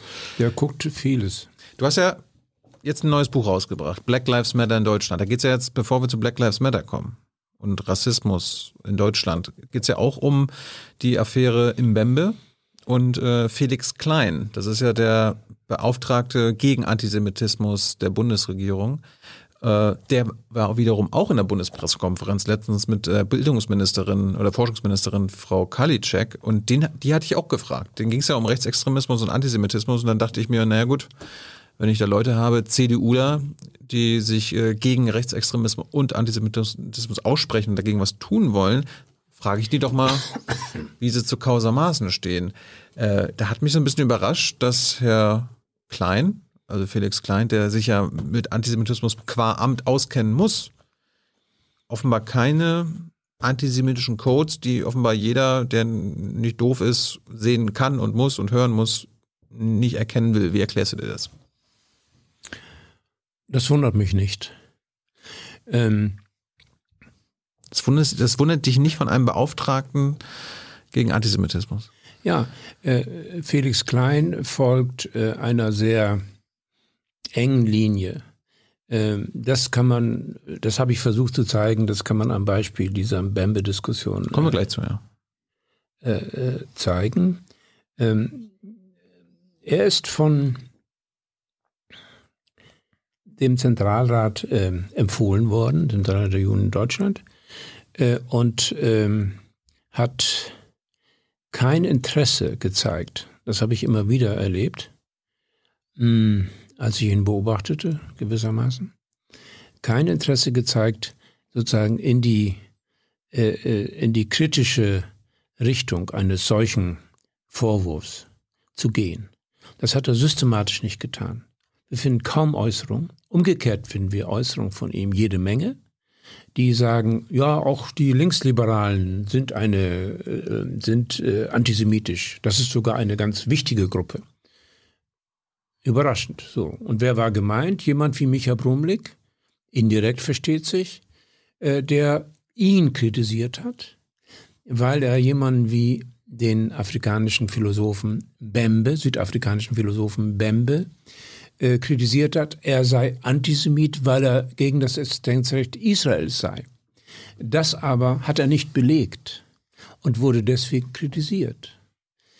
Und wenn jemand das Existenzrecht Israels nicht bestreitet, dann kann man ihm keinen israelbezogenen Antisemitismus vorwerfen. Aber das hat er gemacht und hat daran auch festgehalten.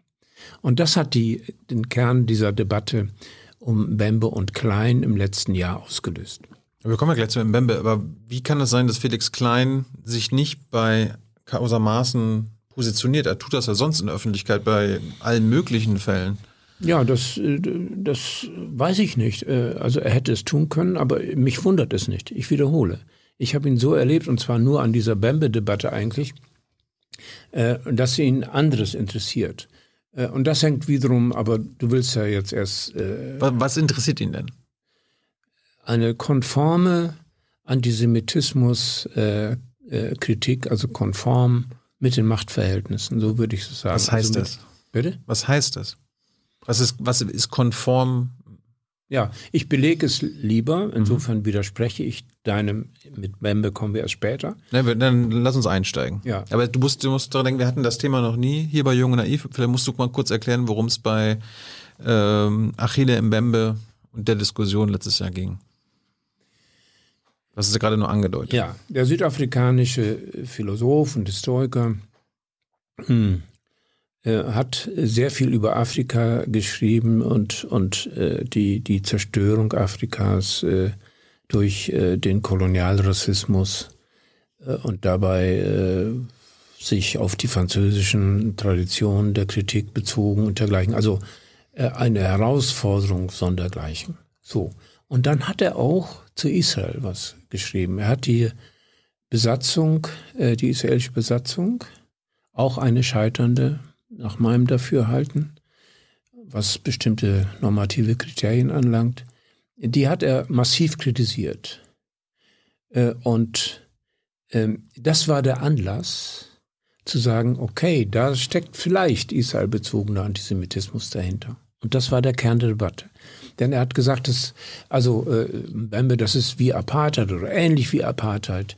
Und das wird heute äh, ziemlich verbreitet geteilt. Also das, was äh, die israelische Besatzung auf der Westbank macht, kann, nennen viele eine Form der Apartheid. Der Human Rights Watch hat im März gerade einen 200-Seiten-Bericht rausgebracht, wo sie aufzeigen, dass äh, die Besatzung, israelische Besatzung der Westbank, äh, der Verbrechen der Apartheid und Verfolgung äh, sind. Ja, ähnlich sind, wie auch immer. Ja, äh, insofern ähm, ist dieses, dieses umstrittene Wort Apartheid in Bezug auf die, auf die, auf die Westbank inzwischen durch, durch viele auch andere NGOs, die sehr, sehr klug sind und sehr erfahren, was Westbank anlangt, als solches bezeichnet worden. So. Aber hat es eine andere Qualität, wenn das ein südafrikanischer Philosoph und Intellektueller sagt? Darf, äh, darf er das überhaupt vergleichen? So, äh, das ist genau das sind die Fragen, die, ähm, die ähm, Felix Klein negativ beantwortet. Das darf man nicht. Das ist israelbezogener Antisemitismus. Und er hat dann fälschlich unterstellt, er, ähm, äh, Bembe würde das Existenzrecht Israels, das ist ja ein Kriterium für Israel bezogenen Antisemitismus, wenn man Ex das Existenzrecht Israels äh, bezweifelt oder wenn man Israel bezogenen Antisemitismus wäre auch, wenn man sagt, das sind Verbrechen, wie sie die Nazis begangen haben, mhm. also die Gleichsetzung. Mhm.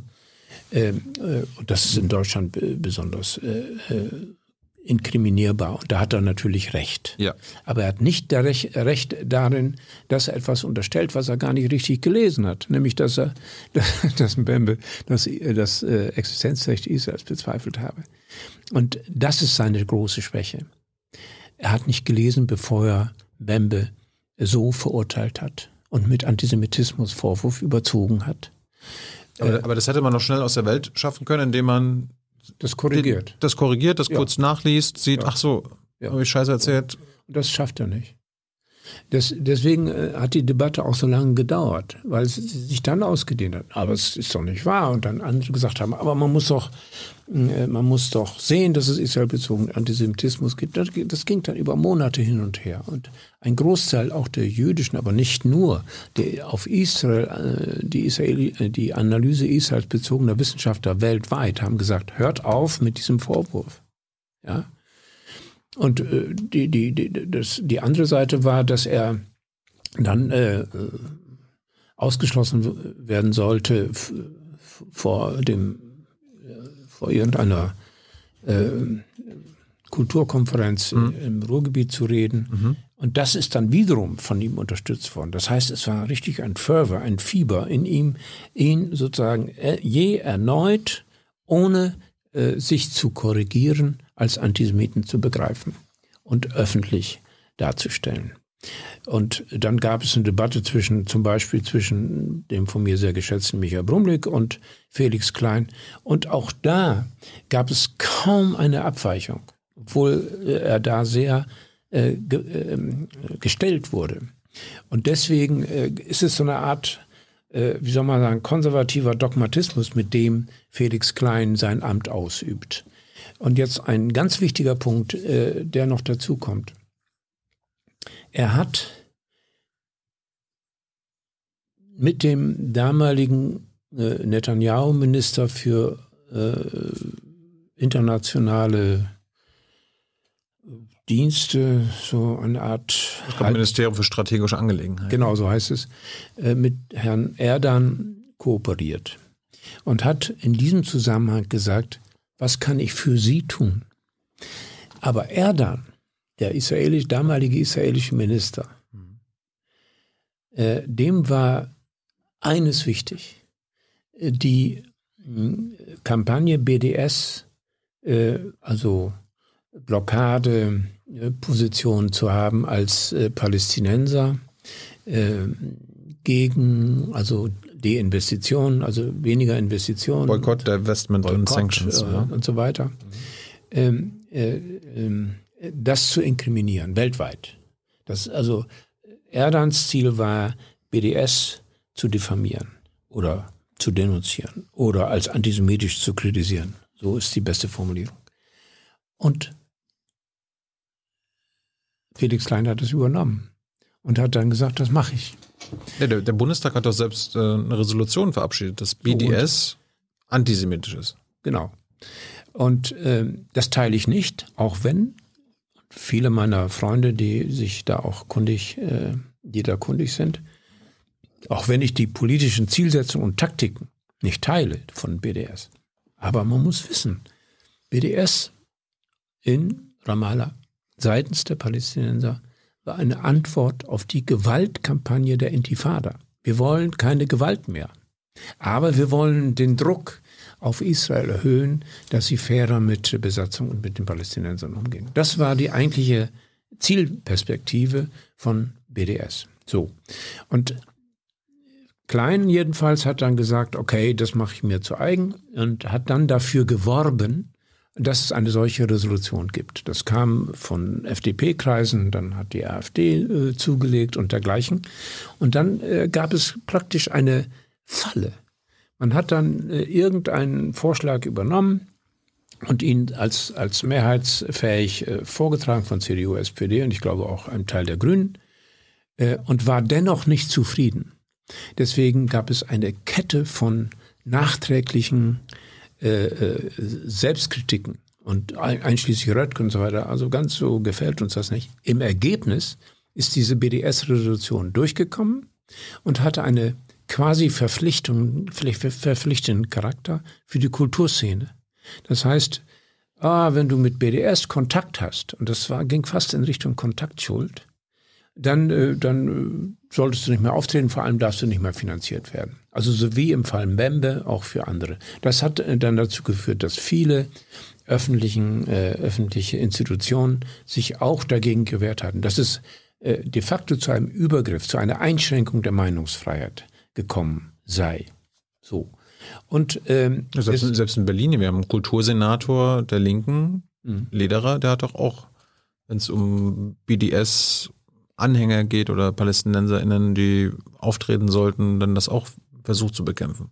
Ja, und das halte ich für grundfalsch, mhm. äh, weil es zugleich dazu führt, dass diese Debatte um eine andere Politik in Israel, das kann einen ja auch interessieren zuweilen, geschwächt wird. Und zwar in Bezug auf die Lage in den äh, besetzt gehaltenen Gebieten. Das ist vielleicht nicht der, das, äh, die größte Baustelle in der Welt, aber sie ist eine wichtige.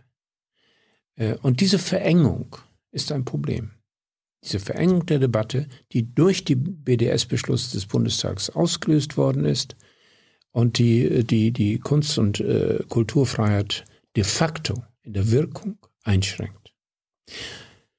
Michael Brumlik hat sich da, äh, dazu äh, verstanden, dass eine Form von McCarthyismus zu nennen, also der Bekämpfung äh, wie in den 50er Jahren durch McCarthy von, von Menschen, die man als kommunistisch denunzieren kann. Das waren dann irgendwelche Intellektuellen, das waren irgendwelche Liberale. Es war eine richtige Kampagne, eine Massenkampagne äh, der, der, der, der projektiven Verfolgung. Die gefallen uns nicht, die sind dann Kommunisten. Und es war eine Art Kommunistenjägerhaltung. Und dieses, dieses äh, Bild hat er gebraucht, um zu sagen, passt auf, was ihr hier macht. Als Bundestag. Als klein. Das war ein Fehler des Bundestages BDS als quasi antisemitisch Brand zu machen. Meiner Ansicht ja. Warum ist denn BDS nicht antisemitisch? Antisemitisch wären sie, wenn sie mh, hm, Juden als Juden äh, im Sinne des Antisemitismus, also äh, sozusagen ver, verun, äh, ver, ver, verunglimpfen, wenn sie äh, sagen, die Juden sind äh, äh, die Herrscher der Welt, äh, wenn sie sagen, sie sind so verbrecherisch, wie der Nationalsozialismus war. Äh, das sind so, so Topoi, mit denen der Antis Antisemiten agieren.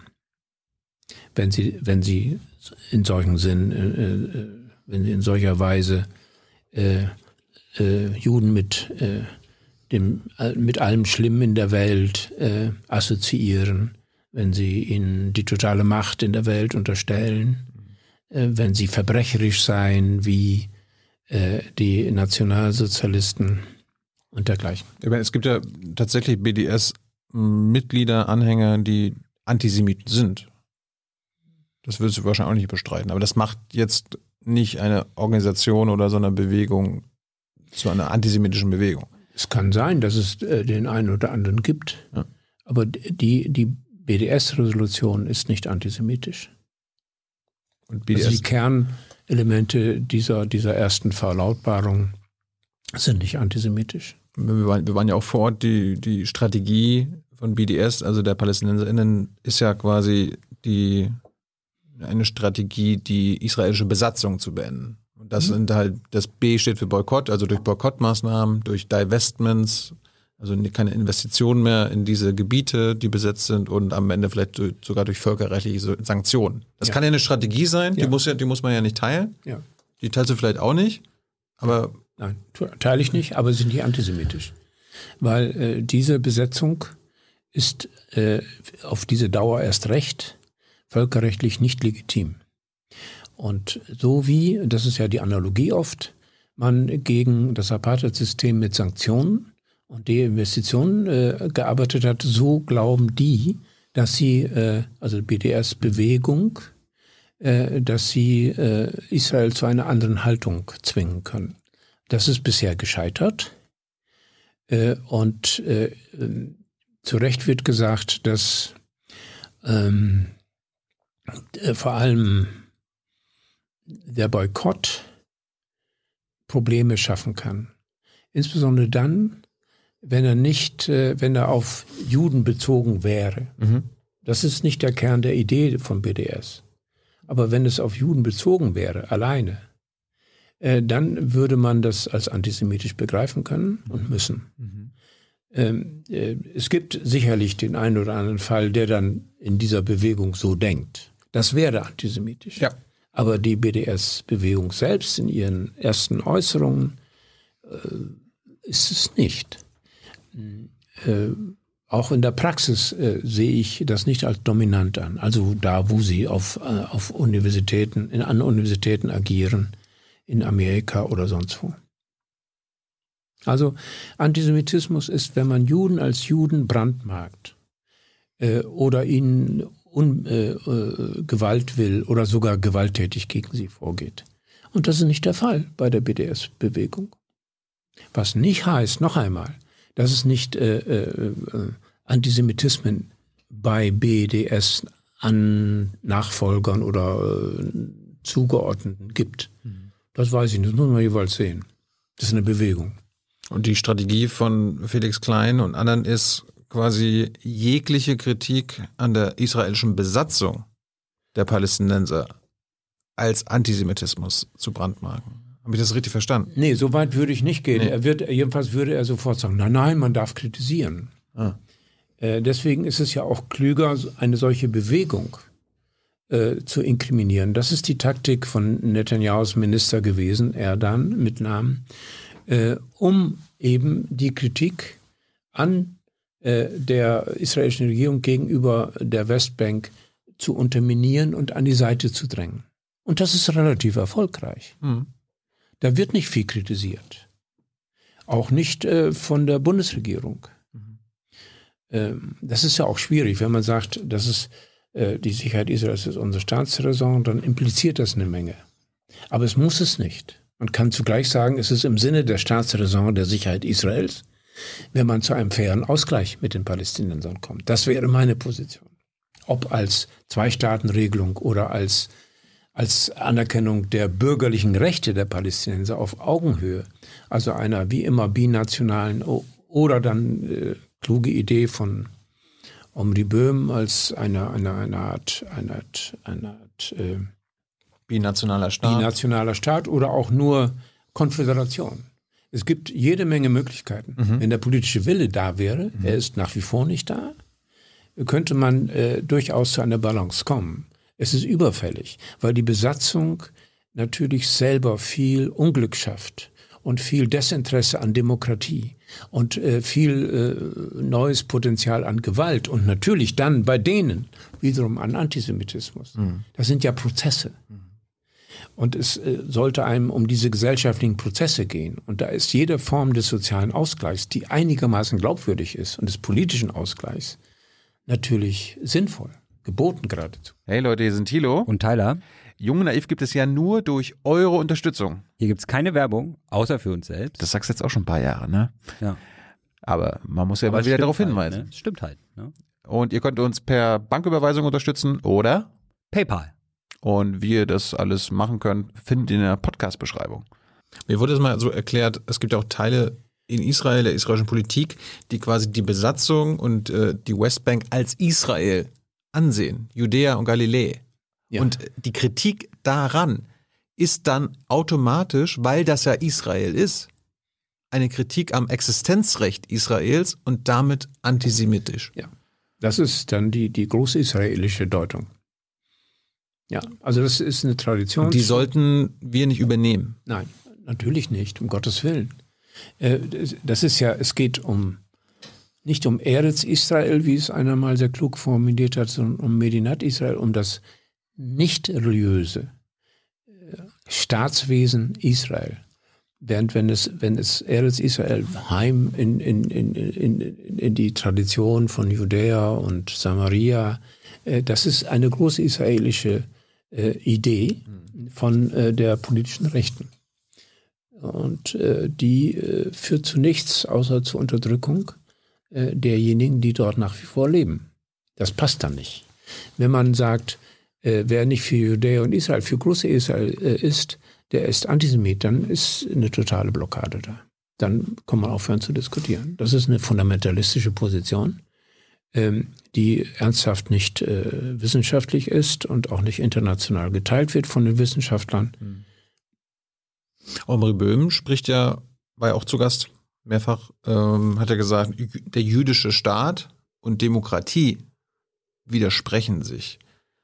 Äh, würdest du das auch sagen? Weil zum Beispiel der Bundespräsident Steinmeier, auch die Bundesregierung sprechen ja auch immer wieder davon, dass Israel ein jüdischer Staat ist. Das widerspricht äh, sich. Er hat völlig recht. Denn äh, entweder ist es ein demokratischer Staat, Israel, mhm.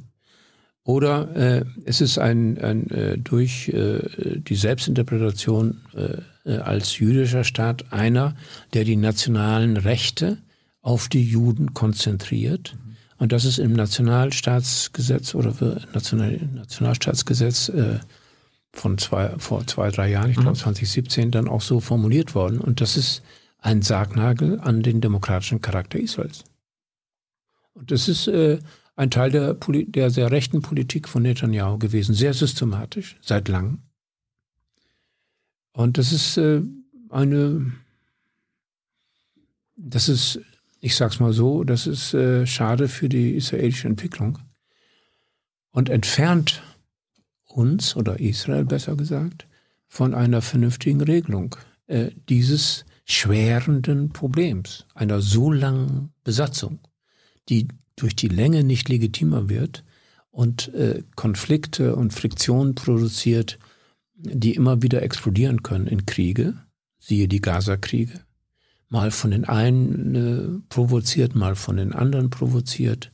Siehe die, die sehr radikalisierten Elemente in der in den Palästin, also in palästinensischen Gebieten, äh, Hamas und andere, Hezbollah dann am Rande nördlich, so. Das heißt, äh, äh, da, da ist da ist kein Segen drauf, wenn man so sozusagen nicht an einer Friedensregelung orientiert ist.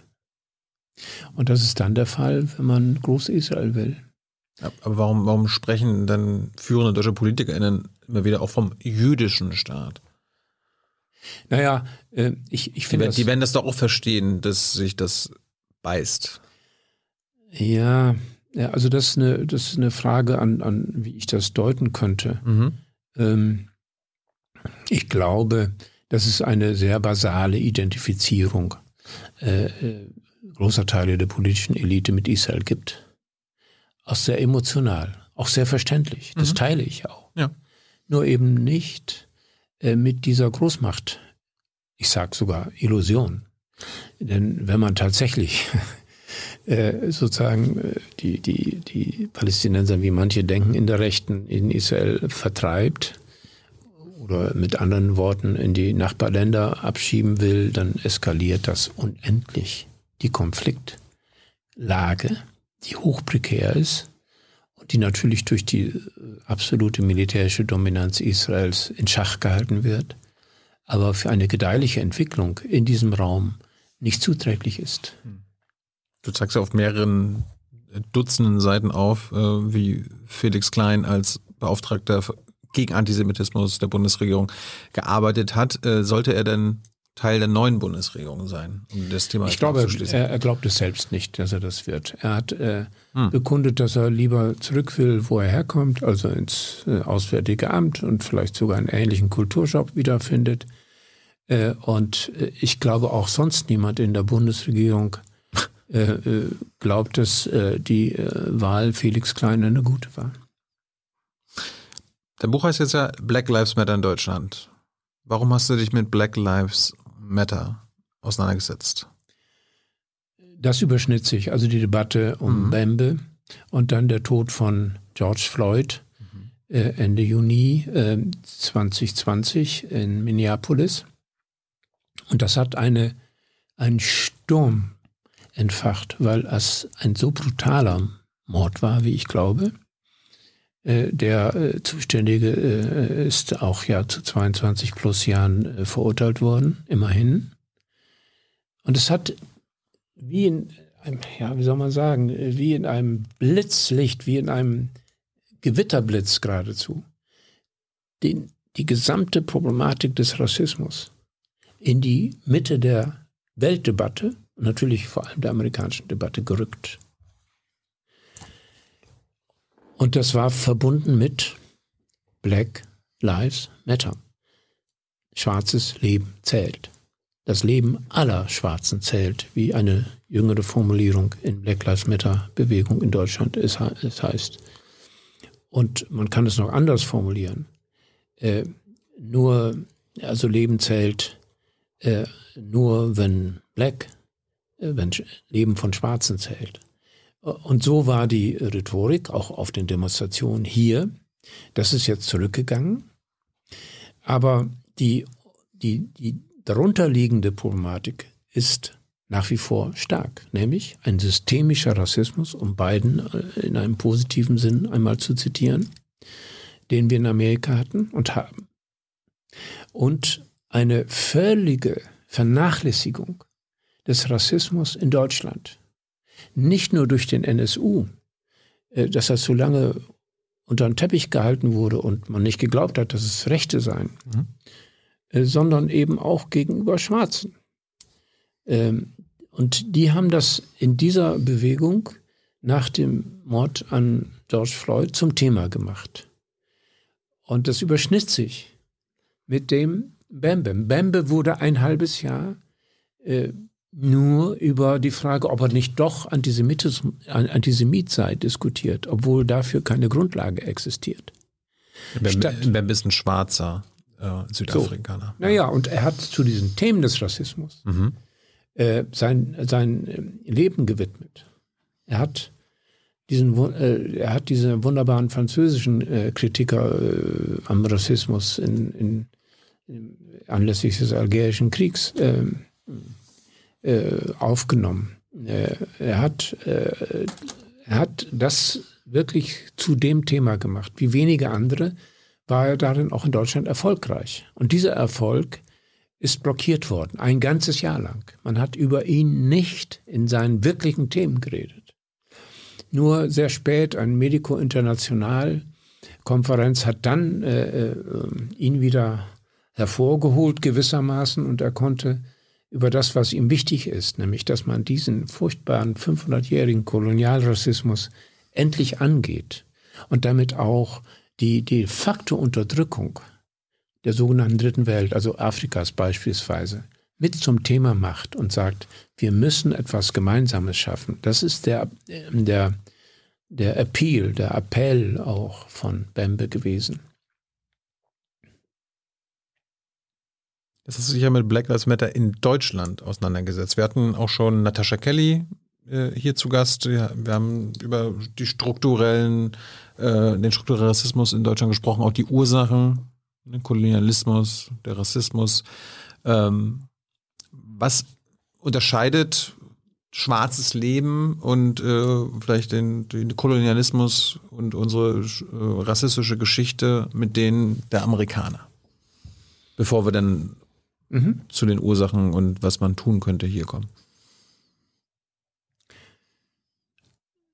In Amerika haben wir einen systemischen Rassismus. Äh, und zwar seit äh, der Eroberung der neuen Welt über äh, den Sklavenhandel, der in die amerikanische äh, Gründungsgeschichte eingegangen ist, oft an die Seite gedrückt wurde, und nun durch äh, die Debatte nach dem Tod von George Floyd äh, endlich wieder stark thematisiert wurde. Das ist die amerikanische Geschichte. Die deutsche ist eine ganz andere. Wir haben uns sehr konzentriert auf die Auseinandersetzung mit dem nationalsozialistischen Rassismus, also den gegen Juden gerichteten, gegen Minderheiten gerichteten, gegen äh, äh, Arbeitslose gerichteten, besonderen, zerstörerischen Rassismus, der antisemitischen Erlösungsreligion, wie Saul Friedlander formuliert hat. Das heißt, nur wenn sie alle weg sind, wenn sie alle gegebenenfalls getötet sind, dann sind wir frei. Mhm. Also diese, diese ungeheure paranoide Idee, du bist ein Jude und wenn du nicht verschwindest, gehe ich unter. Also diese Kernidee des Paranoiden. Äh, darauf haben wir uns konzentriert nach langen Phasen des Schweigens, in der DDR auf eine andere Weise, in Deutschland äh, dramatisch äh, in den ersten 20 Jahren. Adenauer hat nichts dafür getan, was gesellschaftlich wirklich das zum Thema hätte machen wollen. Umgekehrt, er sagte ich, lass das ruhen, wir beschweigen das, damit wir wieder stark werden, ökonomisch, politisch, demokratisch. Prekäre Konstellation, prekäre Situation, kritisiert von Adorno und anderen in den 50er, 60er Jahren. Dann kam der Auschwitz-Prozess, erste Konfrontation, aber auch wieder Auschwitz, wichtig genug.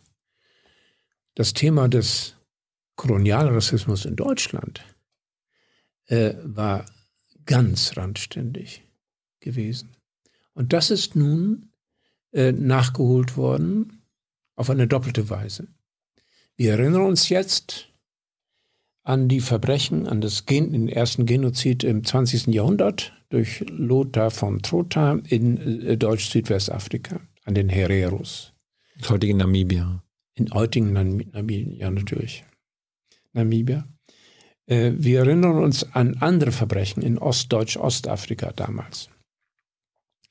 Äh, wir erinnern uns, äh, dass es Raubgut ist, was wir hier ausstellen als Humboldt-Forum und was sozusagen die ganze Konstruktion des Humboldt-Forums sozusagen splittern lässt. Wir hatten mit Benedikt Savoy vor ja. wenigen Monaten dazu eine ganze Folge gemacht. Müsst ihr unbedingt gucken hm, oder hören. Wunderbar, diese Frau. Ich habe das Buch gelesen also die, die wirklich ge gezeigt hat. 40 Jahre lang wurde es systematisch, diese Raubgutsachen, systematisch gedeckelt. Ja. In, einer, in einer ungeheuer äh, arroganten Souveränität.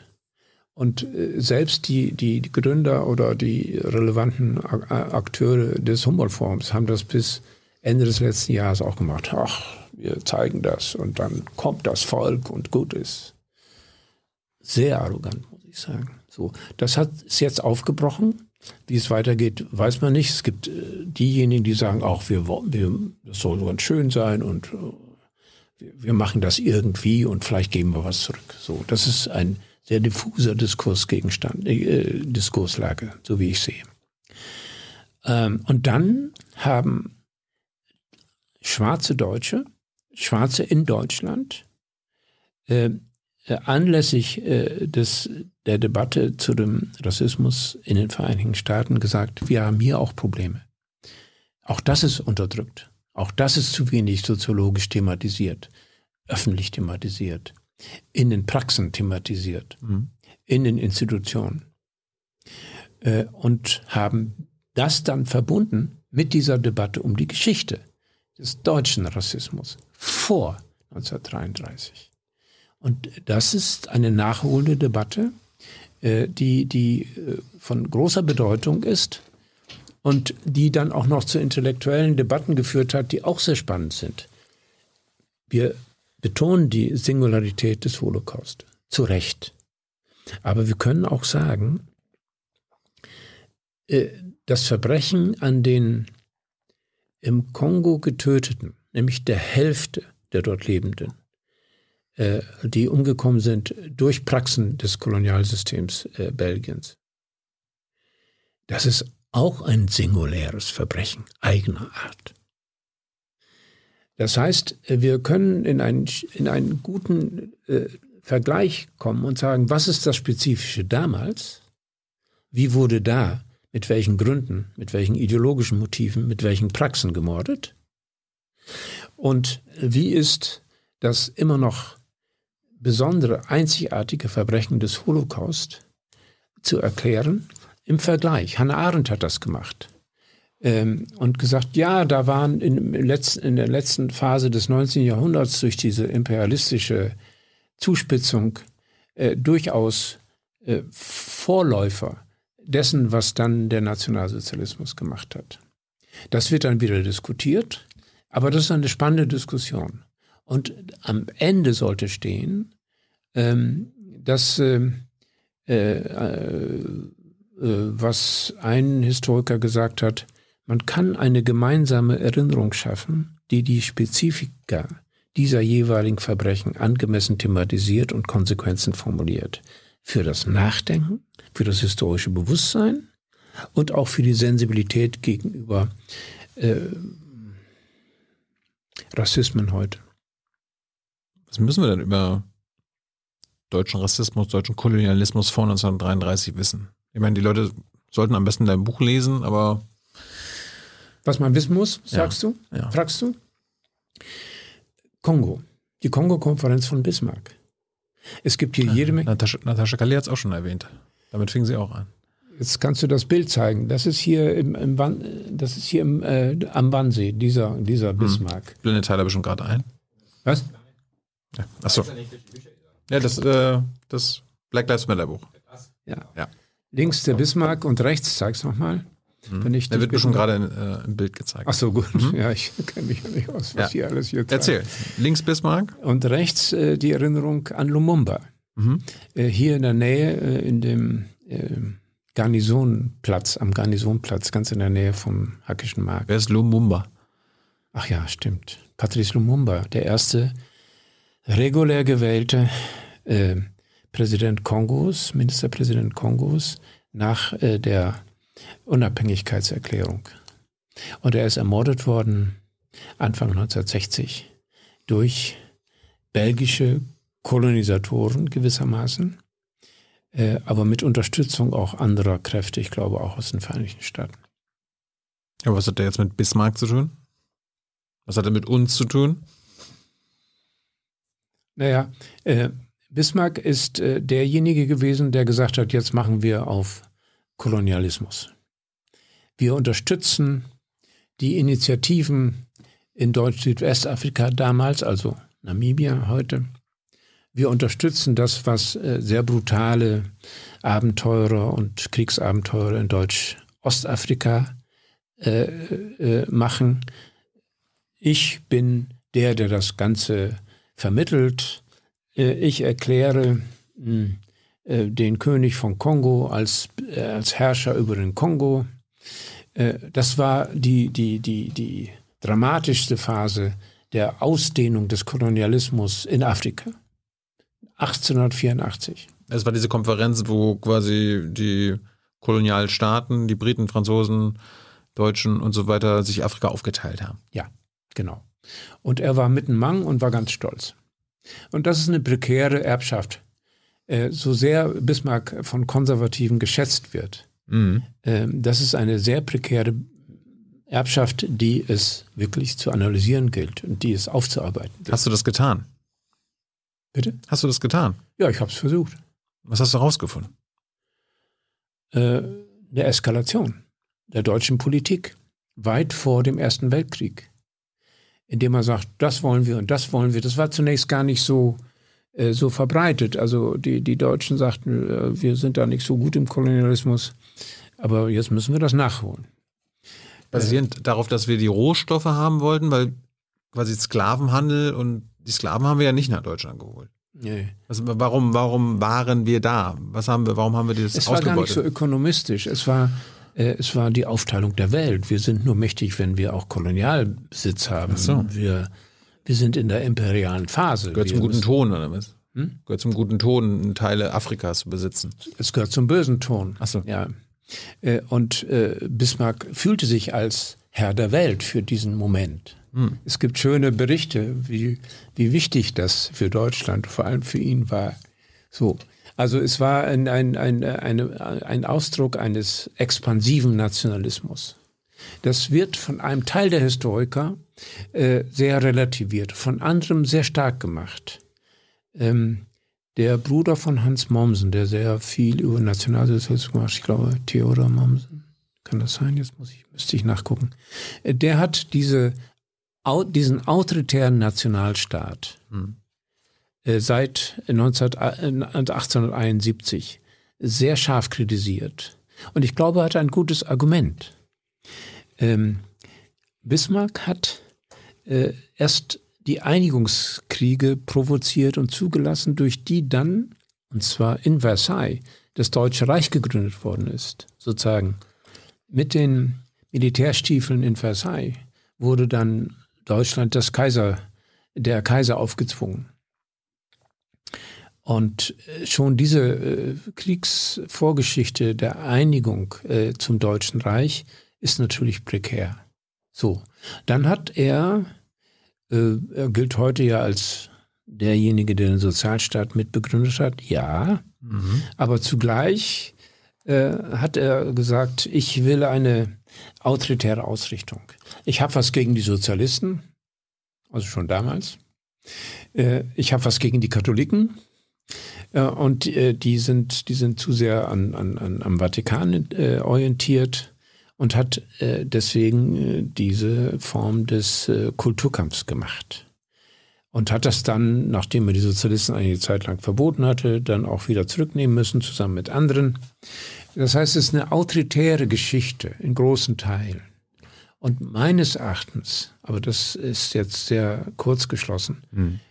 ist das eine der Gründe, als es dann zu ersten ökonomischen Krisen kam, äh, dass der parallel in dieser imperialistischen Phase der Antisemitismus auch aufblühte, und zwar als rassistischer, das erste Mal als rassistischer. Die Juden sind anders von Natur aus und man muss sie bekämpfen. Sie sind, wie es einer der äh, Autoren damals gesagt hat, unser Unglück. Weil so. es vorher nur ein, nur in Anführungsstrichen einen religiösen Antisemitismus gab? Ja, weil es vorher weil die Christen gesagt haben. Es gibt ein schönes, kurzes Buch von Micha Brumlik, Antisemitismus, der durch die 2000 Jahre geht. Und natürlich war Luther ein rabiater Antisemit. Das, mhm. muss, das darf man nicht vergessen. Und es gab diese Pogrome mhm. im 12. Jahrhundert äh, als Krise des, äh, des Adels und dergleichen. Aber dann gab es eben eine neue Zuspitzung mit dem Nationalismus, mit der, Nation, mit der auftretenden Nationalstaatsgründung in Deutschland 1871 sprang das in den folgenden Jahren schnell hoch. Und es gab dann mit dem Fortschritt der Naturwissenschaft eben auch äh, Scheingründe zu sagen, die sind anders von Natur aus, von ihren Genen. Und das war der Einstieg in einen rassistischen Antisemitismus. Und das Besondere daran ist, da ist der Glauben nicht mehr relevant. Da ist die Taufe unbedeutend. Da ist es, äh, ist es der, das genetische Material, was, äh, was gefährlich ist und was man bekämpfen muss. So. Und äh, deswegen gab es dann antisemitische Parteien und antisemitische Großorganisationen schon vor dem Ersten Weltkrieg und Antisemitismus während des Ersten Weltkriegs erst recht, als es zur Niederlage kam, als sie drohte, Anfang 1917. So, das heißt, wir haben eine lange Vorgeschichte für den dann äh, äh, virulenten völkischen Antisemitismus Hitlers in den frühen und mittleren und späten 20er Jahren. Du siehst es eine Doppelgeschichte äh, der, der, des Ausgreifen in den rassistischen Kolonialismus durch Bismarck und die, äh, der erste Genozid im 20. Jahrhundert an den Hereros und anderen in damals Deutsch-Südwestafrika und eine Parallelgeschichte der Rassifizierung äh, des Antisemitismus.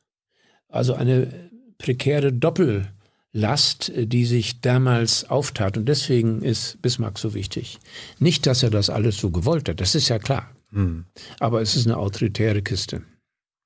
Ich frage mich gerade, gibt es irgendwie ein Beispiel eines europäischen Staates, der damals vielleicht auch schon Großmacht war, der eben nicht kolonial, keine, keine Kolonialgeschichte hat und dementsprechend vielleicht nach der Logik weniger Rassismus und weniger Antisemitismus Probleme und eine äh, weniger verhängnisvolle Geschichte hat.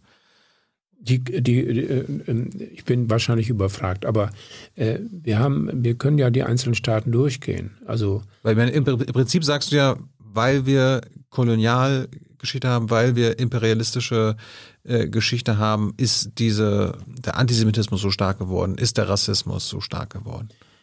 Also die, die Grundannahme, die, da, die dahinter steht, ist, je autoritärer eine Gesellschaft ist, je weniger sie sozialen Ausgleich schafft, mhm. je weniger sie demokratisch balanciert ähm, wird. Und das war ja damals im autoritären Nationalstaat. Ja, je weniger koloniale Außenpolitik man betreibt. Und je weniger äh, sozusagen die Größe auch, die man selbst will als Nationalisten, nach außen projiziert und sagt, wir sind Weltmacht. Mhm. So, das war in dem expansiven Nationalismus äh, bis 1945 sehr verbreitet und auch noch in anderen europäischen äh, Staaten, auch nach 1945, bis zum Ende, zum wirklichen Ende des Kolonialismus. Also des, des aggressiven, des besitzenden, des, äh, des äh, gewalthaltigen Kolonialismus. Aber du hast also eine Bewegung äh, aus den autoritären, du musst je autoritärer eine Gesellschaft, um einen Kernpunkt nochmal zu sagen, ja. je autoritärer eine Gesellschaft ist, desto mehr an, äh, mehr an Potenzial zu, zu Evokation von, oder zur Herstellung von Gewalt hast du, sowohl im Inland wie international, solange ein internationaler äh, Anspruch damit verbunden ist. Wie gesagt, der ist sozusagen bei dem heutigen AfD-Nationalismus nicht mehr äh, äh so expansiv, es könnte noch kommen, aber äh, ist nicht so erkennbar. Es ist eher defensiv. Das ist ein großer Unterschied zu den expansiven und aggressiven, nach außen gerichteten Nationalismen der, der, der Zeit vor dem Ersten Weltkrieg. So. Und das hast du in England, also in Großbritannien.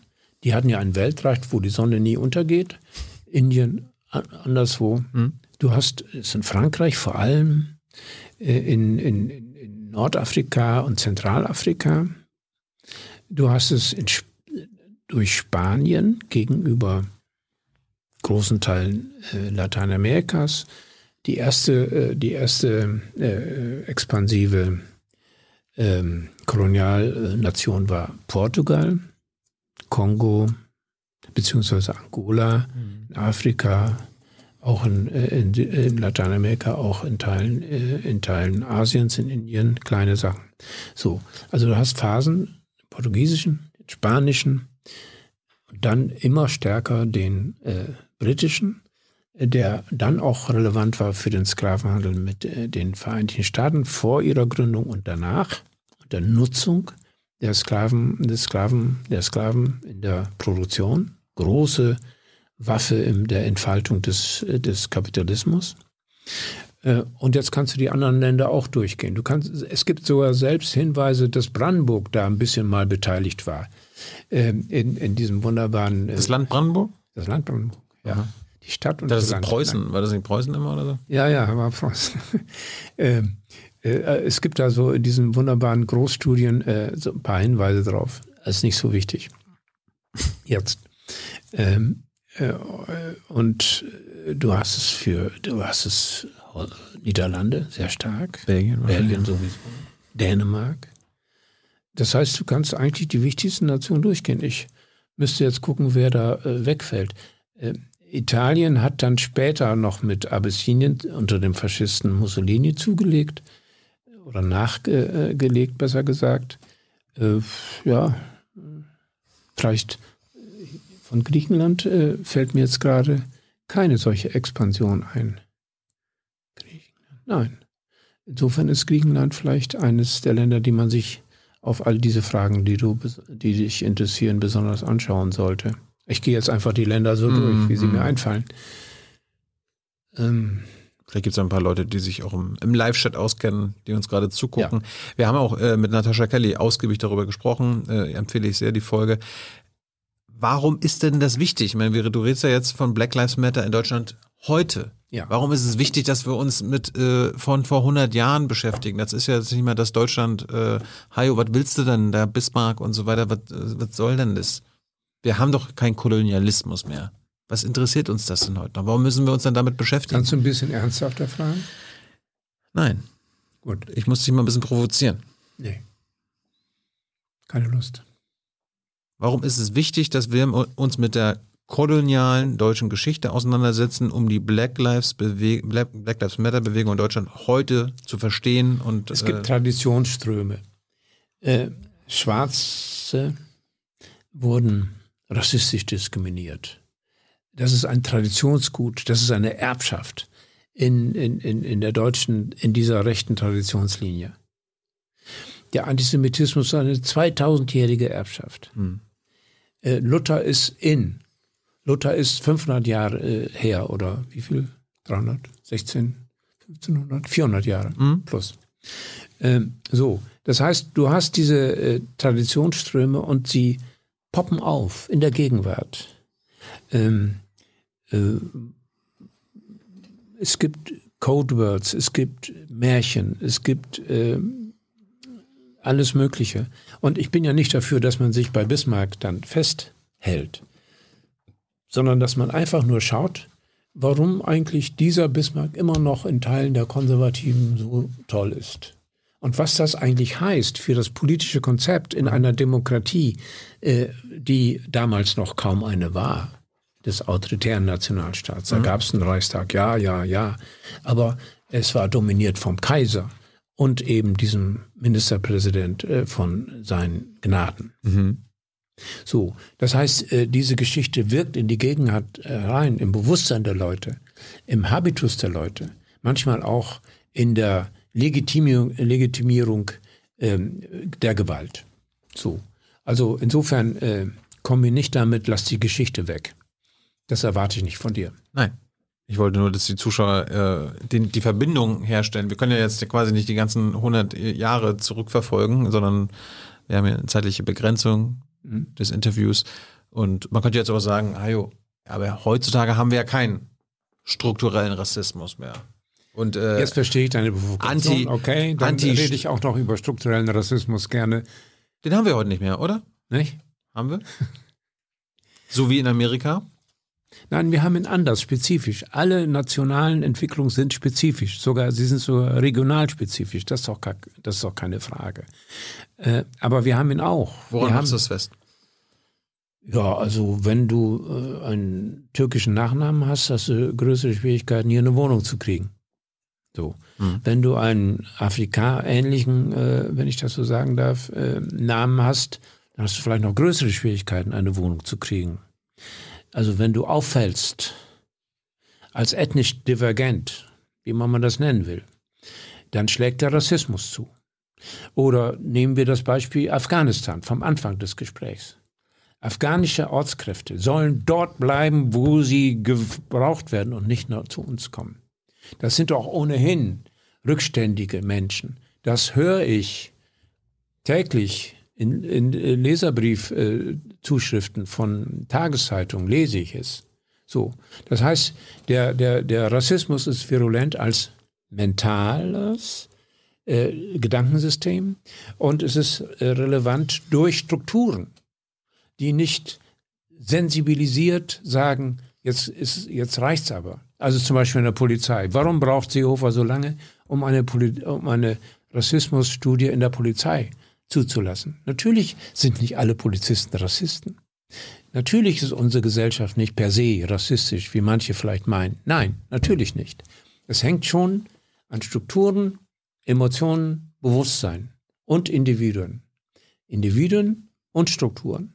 Strukturen äh, wie eben in der Polizei, wenn sie nicht, wenn sie in der Ausbildung nicht darauf aufmerksam gemacht werden, was geht und was nicht geht wenn man eine besondere Aufgabe hat, eine demokratischen Gesellschaft der Menschenwürde durchzusetzen.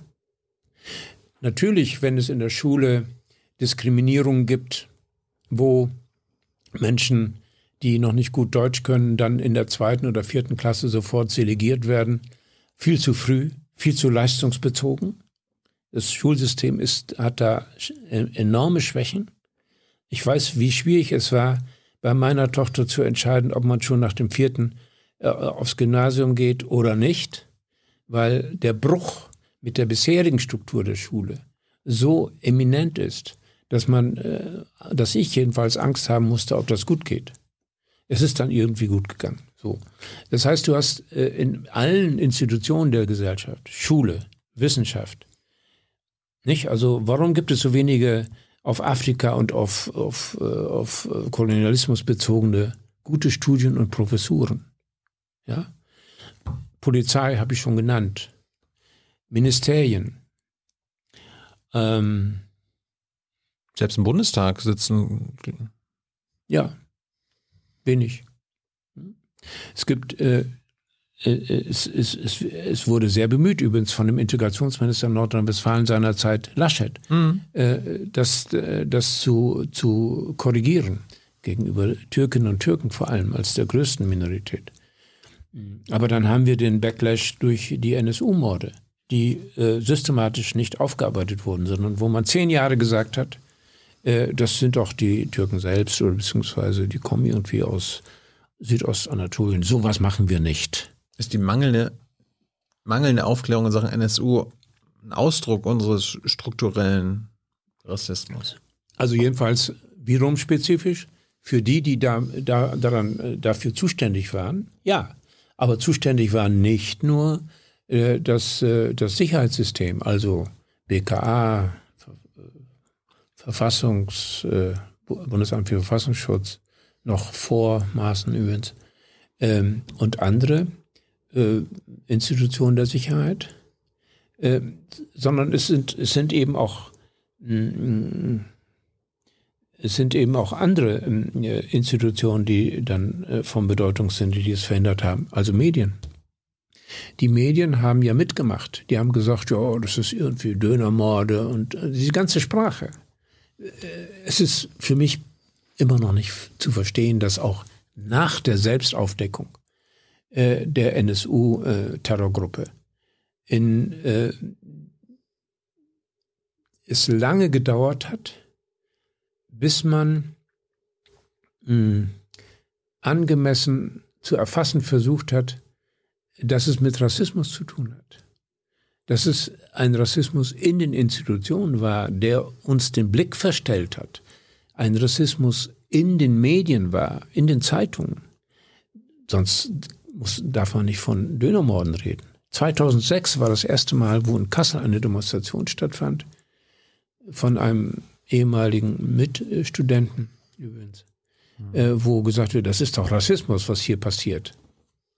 Und dann war lange nichts. Und, und äh, das bringt mich natürlich noch zu einem Halbsatz zu Hessen. In, in Kassel war ein Hotspot. Damals und heute, wo sozusagen sich eine rechtsterroristische Clique hat etablieren können aus der auch dann die, äh, die Entscheidung äh, kam, von Stefan Ernst äh, Lübcke umzubringen. Mhm. Das heißt, es gibt Traditionsströme, die man aufbrechen muss. Wir haben jetzt nicht mehr so viel Zeit. Hans kommt gleich nochmal mit den Publikumsfragen, darum nochmal vier kurze Fragen. Kann ich denn auch noch einen Kaffee kriegen? Klar. Gut. Racial Profiling. Ich erinnere mich, ähm, als wir das BMI letztes Jahr dazu gefragt haben, da wurde dann gesagt, Hajo, das ist verboten bei der Polizeiarbeit und darum gibt es das auch nicht. Was sagt, eine, was sagt Hajo Funke dazu? Einer der absurdesten Sätze von Seehofer. Also, weil ja, es ist ja nicht nur Seehofer gewesen. Es war aber auch Seehofer. Ich erinnere mich klar, gut. Klar. Ähm, ja, einer der absurdesten Sätze, was nicht sein darf, ist dann auch nicht. Also äh, autoritärer geht's nicht. Warum Nächste ist das autoritär? Hm? Warum ist das autoritär? Ja, ich sage, äh, das existiert nicht. Das ist eine Leugnung. Ja. Und dann brauchen wir auch nicht den strukturellen Rassismus in der Polizei untersuchen, weil's der, weil der ja verboten ist. Ja, ist verboten und deswegen gibt es ihn nicht. Aber wenn ich dann die Polizeipräsidenten spreche in einer Konferenz, ähm, also ein besonderer Verein, der das sehr gut macht, und mir die dann erzählen, wie das etwa in der Ausbildung der Bundespolizisten so abgeht. Äh, die Konferenz äh, fand in München statt. Mhm ja, ach, da, ach, hören Sie doch auf. So. Das heißt, du hast da einen virulenten Rassismus bei denen, die sich ausbilden lassen. Die Frage ist, geht man in der Ausbildung angemessen damit um? Und sagt, wieso nicht? Also manche versuchen das hier in der Polizeifachhochschule in, in, in, in Oranienburg. Da äh, bemüht man sich. Mhm. Das war auch nicht immer so. Und in Mecklenburg-Vorpommern unter dem Café hat man sich nicht sehr bemüht, die Skandale in der Bundeswehr und bei den Reservisten aufzu, aufzuarbeiten. Und das ist der Grund seines Rücktritts. Also es bewegt sich immer wieder was und auch unter den Polizeipräsidenten gibt es so eine und so eine. Und die, äh, also der, der aus, aus Dortmund war äh, zum Beispiel einer, der fantastisch war, weil er sozusagen sowohl in Sachen Antisemitismus wie in Sachen äh, diesem neonazistischen Rechtsextremismus in Dortmund richtig gesagt hat, okay, wir gehen dem nach, wir stellen sie, wir lassen nicht zu, äh, dass die Polizei drüber wegguckt. So, du brauchst dazu eine Strategie.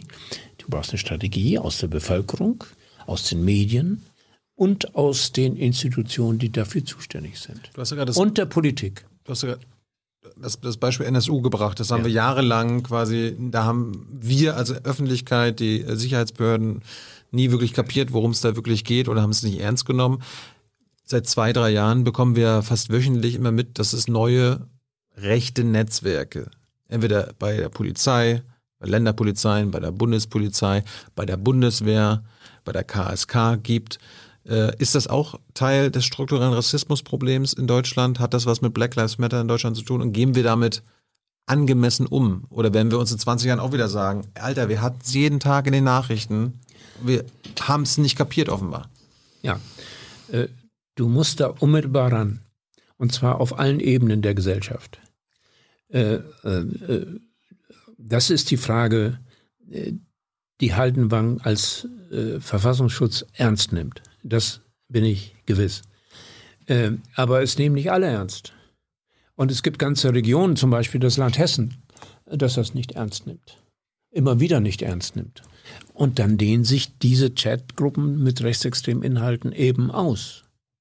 Und dann wird das auch nochmal geleugnet. Und dann dehnen sie sich noch mehr aus. Das heißt, du musst es angehen, sonst, es ist, es ist ja auch klar, da wo dieser Thüringer Heimatschutz in, in, in Thüringen sich ausbreiten konnte, da gab es niemanden, der angemessen gesagt hat, jetzt reicht's. Das ist die Grenze. Sie konnten sich zehn Jahre ausdehnen. Und das ist einer der Gründe, warum die NSU sich daraus hat radikalisiert, eine Terrorgruppe werden können. So, das heißt, du bist als Gesellschaft herausgefordert, das einzudämmen mit den demokratischen Mitteln, die du hast. Geht die Gesellschaft der über, der, mit der Überzeugung im Gespräch, mit äh, öffentlichen Diskursen, die, die, die nicht äh, verschwiemeln, mit äh, den Sicherheitsbehörden, das können oft äh, NGOs und Öffentlichkeit und nicht mal Politik, gut, äh, diesen Netzwerken systematisch nachzugehen und sie aufzudecken. Sie brauchen aber zivilgesellschaftliche, analytische Zusatzinstrumente, die wirklich aufmerksam machen. Auch da gibt es gute Beispiele, zum Beispiel in, in Thüringen jetzt in der letzten Zeit. Es brauchte ein, ein eigenes Institut äh, von Matthias Quent und anderen. Danke, toll. Ich weiß ja nicht, wie viel Zucker drin ist. Du magst gerne viel Zucker. Zwei, zweimal Zucker ist drin. Ja, das geht gerade. Geht das noch? Ja.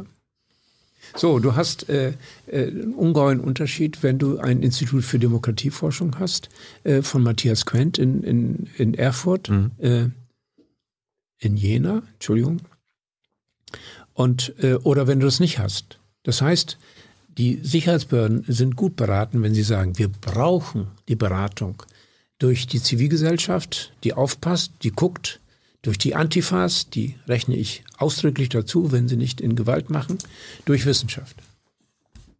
Ich habe immer das Gefühl, dass gerade diese rechten Netzwerke, ne, also da in Hessen und äh, Polizei in MacPom und in Brandenburg und dann schon wieder in dem Bundesland und in dem Bundesland, das ist immer so immer noch so als Einzelfälle. Ach, das sind die Polizisten aus dem Bundesland, dass das ja. nicht so als Struktur wahrgenommen wird. Ja, es sind keine Einzelfälle.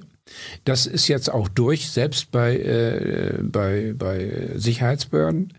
Ähm, und dennoch wird es relativiert. Äh, äh, ich höre, ich äh, zitiere jetzt jemanden nur indirekt, der sagt, es ist viel schlimmer, als wir wissen, hm. was das Moosartige dieser Netzwerke unterhalb der Öffentlichkeit angeht. Moosartig? Ja. Netz, also Netze unterhalb des Bodens sozusagen so wie das Moos eben gebaut ist, in, sozusagen in der Erde und oberhalb. Wie werden wir das Moos los? Nicht durch Moos alleine. Also nicht durch äh, Geldzuwendungen in, in die, jeweiligen, ja. die jeweiligen Sicherheitsbehörden, äh, sondern äh, durch äh, viel größere Aufmerksamkeit. Wir brauchen eigentlich eine Berichtspflicht äh, derjenigen, die es am besten wissen. Das ist bislang nur unzureichend der Fall. Also, dass die parlamentarische Kontrollgruppe, die sehr viel weiß, des Bundestags, darf nicht wirklich veröffentlichen. Mhm. Das ist nur kodiert. Wenn ich die versuche zu interviewen, ja, da gibt es einen Hinweis darauf, aber ich darf nichts sagen. Deswegen die Aufforderung, dass es eine Berichtspflicht des, äh, des Bundesamts für Verfassungsschutz gibt, des BKA, äh, der, der, der, der, des Innenausschusses, des PKG, der, der Parlamentarischen Kontrollgruppe im, im Parlament, halbjährlich über den jeweiligen Stand dieses Mooses, wie es sich verändert, wie es genährt wird, äh, wo es absäuft und wo es äh, ausgetrocknet äh, werden kann. Zwei letzte Fragen, bevor wir zu euren Fragen kommen. Welche Rolle spielen die Springer-Medien beim strukturellen Rassismus in Deutschland? Du hast die Bild ja vor ein paar Jahren mal als Vorfeldorganisation der AfD bezeichnet. Bist, ich erinnere mich nicht daran, da? aber ich stehe dazu. Hast du? Hm. Ja. Wir haben da jetzt sogar noch einen schönen Zuwachs. Ich habe die entsprechende Zeitung sogar eher zufällig gekauft vor wenigen Tagen. Gibt, seit wenigen Tagen gibt es Bild als Glotze. Mhm. Und das ist der Versuch, so wird es gedeutet, ein Stück weit äh, durch den äh, äh Chef äh, von Bild, Reichelt, Fox News aufzubauen. Die sind noch nicht so weit. Mhm. Sind, sind eher so noch im Moosepot. Aber dadurch, dass sie, äh, äh, dass sie täglich breit präsentieren, ist es eine neue Gefahr. Denn sie hetzen. Da kann ja jeder behaupten. Warum hetzen sie? Sie hetzen gegen Ausländer. Äh, sie lügen. Alles sehr gut durch Bildblock nachgewiesen, um es kurz zu machen mit meiner Antwort sind die Springermedien also Teil unseres strukturellen Rassismusproblems? Bild, da wo es sich so äußert, gegen Fremde. Mhm. Äh, das äh, Kampfblatt äh, Welt gehört auch dazu, wenn es gegen bestimmte Sachen gilt. Diese beiden Blätter äh, dienen nicht der Demokratie, ich sage es so scharf. Und letzte Frage meinerseits, was hältst du von der Hufeisentheorie? Also, das dass, dass Linksextremismus und Rechtsextremismus am Ende mhm. genauso schlimm sind und am Ende sich die Linken und die Rechten extrem irgendwann sogar treffen. Ja. Inzwischen ist es glücklicherweise so, äh, dass selbst der Verfassungsschutz davon abgekommen ist, obwohl. Was, echt? Ja. Äh, obwohl in der Praxis der Berichte des Bundesamts für Verfassungsschutz immer noch im Grunde eine Art Gleichsetzung von mhm. Linksextrem und Rechtsextrem erfolgt. Darum frage ich. Äh, die Idee ist ja aus der Physik, nicht? Die, dass sich Gegensätze anziehen. Äh, genau. Äh, magnetisch geradezu. Mhm. Und äh, damit ist eigentlich alles gesagt. Wir sind nicht äh, äh, mit solchen billigen Bildern abzuspeisen. Die Gründe. Das ist das vorherrschende Bild in der Politik immer noch, Hajo. Ja, das sieht man ja daran, dass die CDU in Thüringen gescheitert ist. Sie hat äh, keinen Weg gefunden, äh, die AfD zu bremsen und deswegen kam es zur Kemmerich-Wahl. Vor gut einem Jahr, anderthalb hm? war das, ja. Äh, und anderthalb Jahren jetzt. Hm. Da muss die CDU nacharbeiten, indem sie sagt, jemand wie Ramelow, das hat ja Biedenkopf, solange er lebte, auch noch gesagt, das ist ein Vernünftiger. Das heißt, du hast äh, auch pragmatische Sozialisten, das sind dann nicht automatisch Rechtsex äh, Linksextreme und damit verboten für die Demokratie, äh, sondern äh, man muss spezifisch gucken. Das gilt auch, auch für die Aufschaukelungsstrie. Rechts und links schaukeln sich auf, so höre ich dann in Verfassungsschutzberichten. Auch das ist falsch. Das gibt es in Einzelfällen. Aber insgesamt muss man die jeweiligen Phänomene Rechtsextremismus und Linksextremismus sehr genau differenziert analysieren. Vieles, was linksextrem ist, ist äh, genannt wird, ist meines Erachtens nicht linksextrem. Wenn du für Autonomie, für Anarchie oder Antifaschismus bist, bist du nicht automatisch linksextrem. Äh, es gibt dann äh, womöglich einen Linksextremismus, wenn eine bestimmte Deutung der Gesellschaft mit unmittelbarer äh, Gewalt kurzgeschlossen wird. Ohne dass man noch guckt, äh, gegen wen die Gewalt ist und dass es gegen Personen geht und damit eine Gefahr besteht für eben das äh, Grundrecht äh, der Unversehrtheit der Person. Das mag man linksextrem nennen, aber das, was äh, auch noch in Verfassungsschutzberichten steht, ist äh, und dominante Linie der, der CDU letztlich ist, wie du sagst, äh, ist keineswegs immer extrem. Ich erinnere mich, Martina Renner hat vor ein paar Wochen hier gesessen und hat gemeint, es ist immer noch so, dass die staatliche Definition von Linksextremismus immer noch von den Sicherheitsbehörden, vom Geheimdienst, also vom Verfassungsschutz geprägt wird und nicht, wie zum Beispiel die Bundeszentrale für politische Bildung, äh, die das ja versucht hatte und dann hat das BMI unter Seehofer interveniert bei der, äh, bei der äh, Bundeszentrale für politische Bildung und gesagt, das macht ihr aber nicht. Ihr übernimmt, mal, ihr übernehmt hier die Definition der Sicherheitsbehörden. Ja, das ist unglaublich spannend, äh, weil äh, das ist ein, wenn man das genau analysieren würde, äh, wie ist die Macht eigentlich verteilt? Also wie stark ist das Innenministerium? Mhm. Das ist ja ein Hort dieser Ideen, mhm. dieser falschen Ideen. Und wie, wie, äh, wie relativ unabhängig kann dann eben eine Institution wie das Bundesamt für Verfassungsschutz sein? Und da muss man sagen, diese Unabhängigkeit ist sehr begrenzt. Hajo, vielen Dank für deine Zeit. Welche, welche, welches Parteimitglied wünschst du dir als nächstes im Bundesinnenministerium als Minister oder als Ministerin? Brauchen wir vielleicht mal jemanden Neues? Gibt ja. Ja, vielleicht Konstantin von Notz. Okay. Den schätze ich sehr. Hajo, vielen Dank für deine Zeit. Ich glaube, wir könnten sogar noch zwei, drei Stunden äh, weiter quatschen. Nee, ich brauche ja schon einen Kaffee, wie du siehst. Jojo. Annema, gerne weiter. Jetzt kommt Hans mit den Publikumsfragen. Ich bin mhm. gespannt.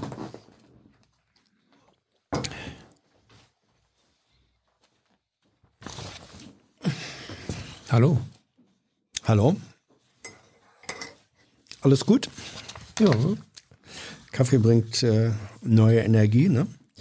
Ähm, die Frage mit der Hufeisentheorie, die kann ich dann gleich aus dem Stapel rausnehmen, die war nämlich auch dabei. Mhm. Äh, es gibt aber gerade, also es knüpft ganz gut an, es gibt eine ganze Reihe Fragen, zum Beispiel äh, zum Thema, was ist eigentlich äh, Links- und Rechts, warum nennen wir das noch so, was ist Re äh, Links- und Rechtsextremismus? Also da ist jetzt der Politologieprofessor äh, gefragt, zum Beispiel fragt Patras Kass, ähm, erstens, was ist der Unterschied zwischen rechts, rechtsradikal und rechtsextrem? Die politische Rechte ist im, im Prinzip zunächst einmal eine demokratische. Dieses äh, Zweifel auf der rechten Seite im Parlament ist eher konservativ, bezeichnet sich oft auch als konservativ. Und konservativ heißt die Strukturen erhalten, auch die mentalen Strukturen, also Familie und dergleichen äh, und äh, ist äh, Teil des demokratischen Spektrums. Ähm, die nächste Frage, rechts, rechtsradikal, rechts, rechtsradikal, rechtsradikal rechtsextrem. Rechtsradikal und rechtsextrem mhm. ähneln sich meines Erachtens. Bei rechtsradikal ist es äh, eine mh, hm, Definition eher aus der Soziologie oder der Politikwissenschaft, äh, dass man die demokratischen Strukturen im Sinne einer autoritären Ordnung verändern will und im Zweifel, Entschuldigung, im Zweifel äh, etwas gegen bestimmte Minderheiten hat und eher für eine, eine autoritäre, auf sich selbst bezogene Verfassung, also auf das eigene Volk im Kern bezogene Verfassung eintritt. Ähm, und entsprechende Aggressionen äh, abführt äh, gegenüber Minderheiten, ob sie im Lande sind oder außen äh, Feinde im Außenverhältnis äh, zu anderen Nationen und Gesellschaften.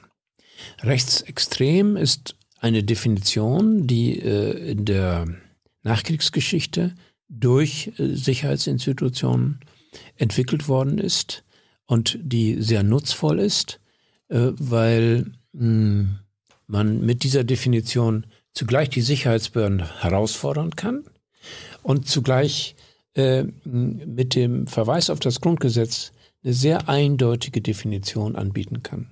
Alles, was gegen äh, die freiheitlich-demokratische Grundordnung ist, mh, gegen das Menschenwürdeprinzip als zentralen Prinzip der deutschen Nachkriegsverfassung, ein ungeheurer Fortschritt, gegen äh, Rechtsstaat ähm, und demokratische Verfahren ist rechtsextrem oder im, Gegen, äh, im Gegenzug dann womöglich linksextrem oder sonst wie. Aber jedenfalls äh, verbunden ist das mit einer Gesinnung oder einer Haltung, die die eigene Ethnie in den Vordergrund hebt und äh, wie es die AfD etwa tut, Kulturfremde als nicht zuträglich für die deutsche Verfassung ansieht.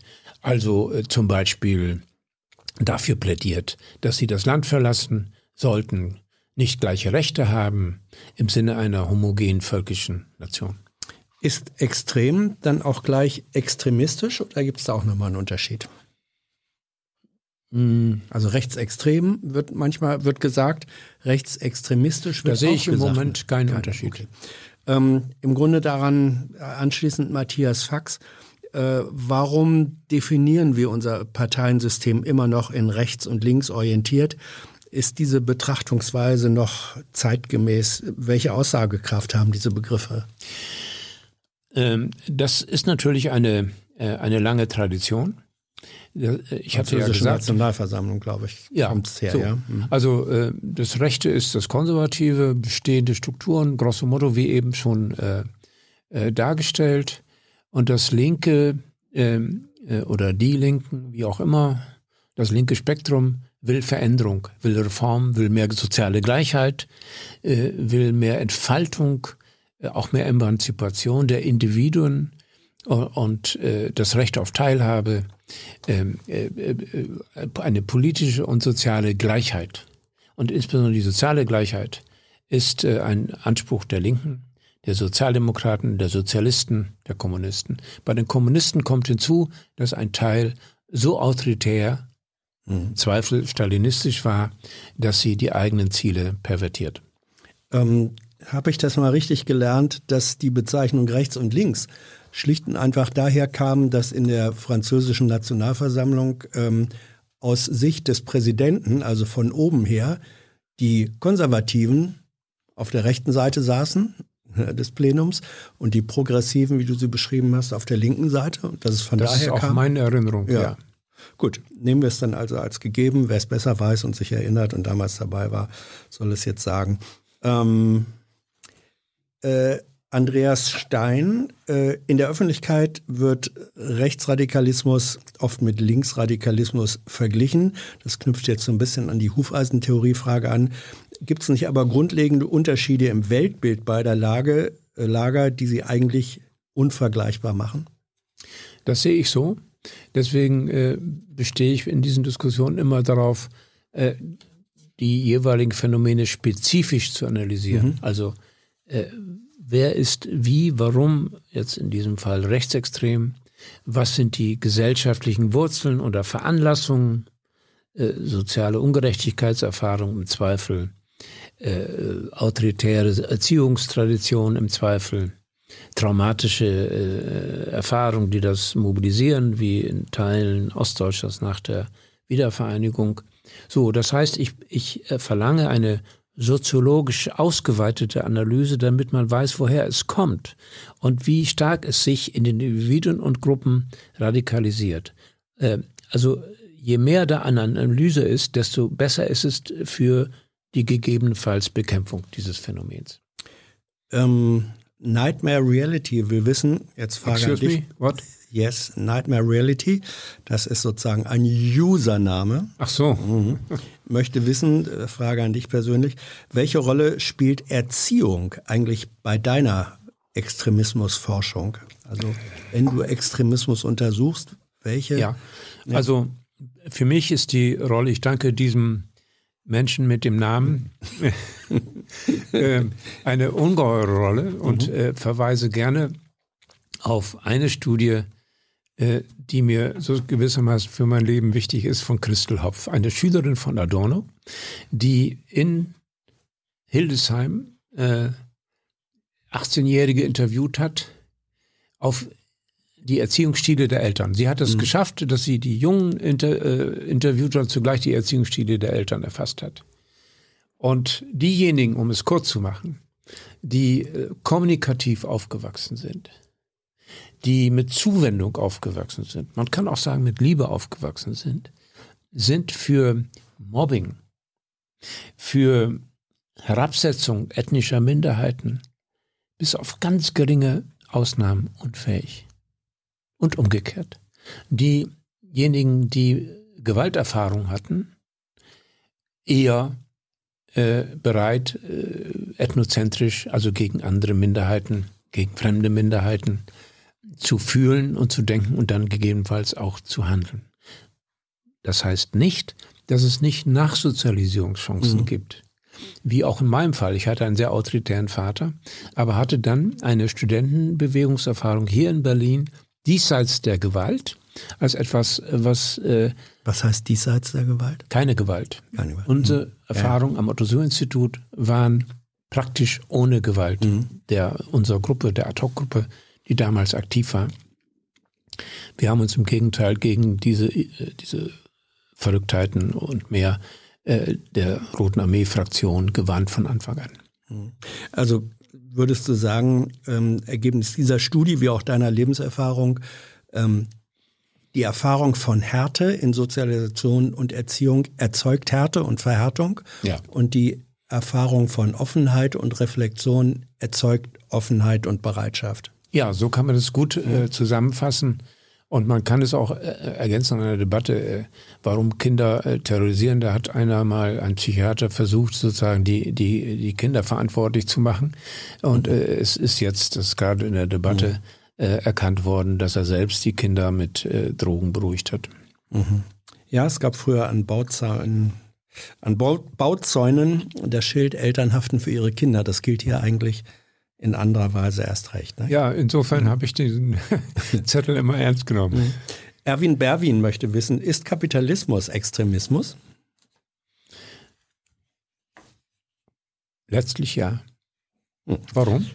Weil die Profitstrukturen so dominant sind in der Entscheidung der Unternehmen, dass man fast etwa für die Klimapolitik eine Strategie äh, braucht des Greeds, also der, der, der Gier, die sich nun sozusagen klimapolitisch äh, wandeln muss, damit man sozusagen trotz dieser, äh, dieser autoritären und, und geldorientierten äh, Grundstruktur äh, doch noch einige positive Effekte für die Gesellschaft hat. Äh, jetzt kommt ein Komplex von Fragen. Da gehen wir mal so ein bisschen ins Parteienspektrum rein äh, und in die Realität dieser bundesdeutschen Gesellschaft.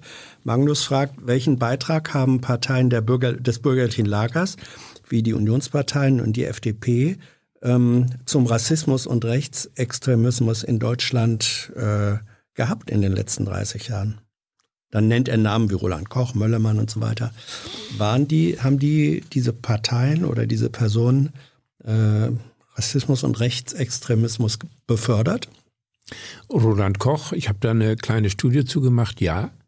Durch seine, hm, äh, durch seine, so einen Kampf gegen die doppelte Staatsbürgerschaft, die ihm einmal den Sieg und dann, äh, weil er das nochmal überzogen gemacht hat, auch eine Niederlage bereitet hat und er ist danach abgetreten. Ja. Im Fall äh, dieses, äh, im Falle Laschets als äh, Integrationsminister zum Beispiel nicht. Mhm. Im Falle der religiös inspirierten, also christlich inspirierten, in der Regel auch nicht. Das heißt, man muss sehr differenzieren, äh, äh, was diese Partei anlangt. Da knüpft eine Frage. Achso, sorry, ja. Ja, äh, das gleiche gilt für die CSU, mhm. wo es Landräte gab, die Flüchtlinge äh, besser geholfen haben, als es sich Söder hat je vorstellen wollen. Äh, damals, 2015, 2016. Die FDP, ja, wir haben das, äh, wir haben den Antisemitismus Möllemanns äh, Anfang äh, der Tausender Jahre. Wir haben ähm, Töne von Christian Lindner, die dann auch mal so abfällig äh, über die, die dazugekommen sind, waren. Äh, aber das ist Spielmaterial, es ist mhm. nicht systematisch. Und äh, bei Roland Koch könnt, konnte man schon sagen, und auch bei der ganzen äh, Tradition der hessischen CDU mit Dregger, dass es schon äh, stärker ausgeprägt, äh, ausgeprägt war als Teil mhm. Äh, der Mentalität äh, eines Teils der CDU in Hessen. Joachim Meyer-Heitus, wir wissen, wie ordnest du die Werteunion ein und ähm, wie bewertest du deren Entwicklung rückblickend? Wird sie in Zukunft eine Rolle spielen? Sie hat de facto eine größere Rolle gespielt, als äh, die CDU zugibt, weil sie ein äh, sehr wirksames Sprachrohr für weit rechts gestrickte Gedanken ist. Nicht umsonst hat sich da Maßen entfaltet. Mhm. Äh, und äh, jetzt noch einer, der noch radikaler ist, der jetzt die, den Vorsitz übernommen hat.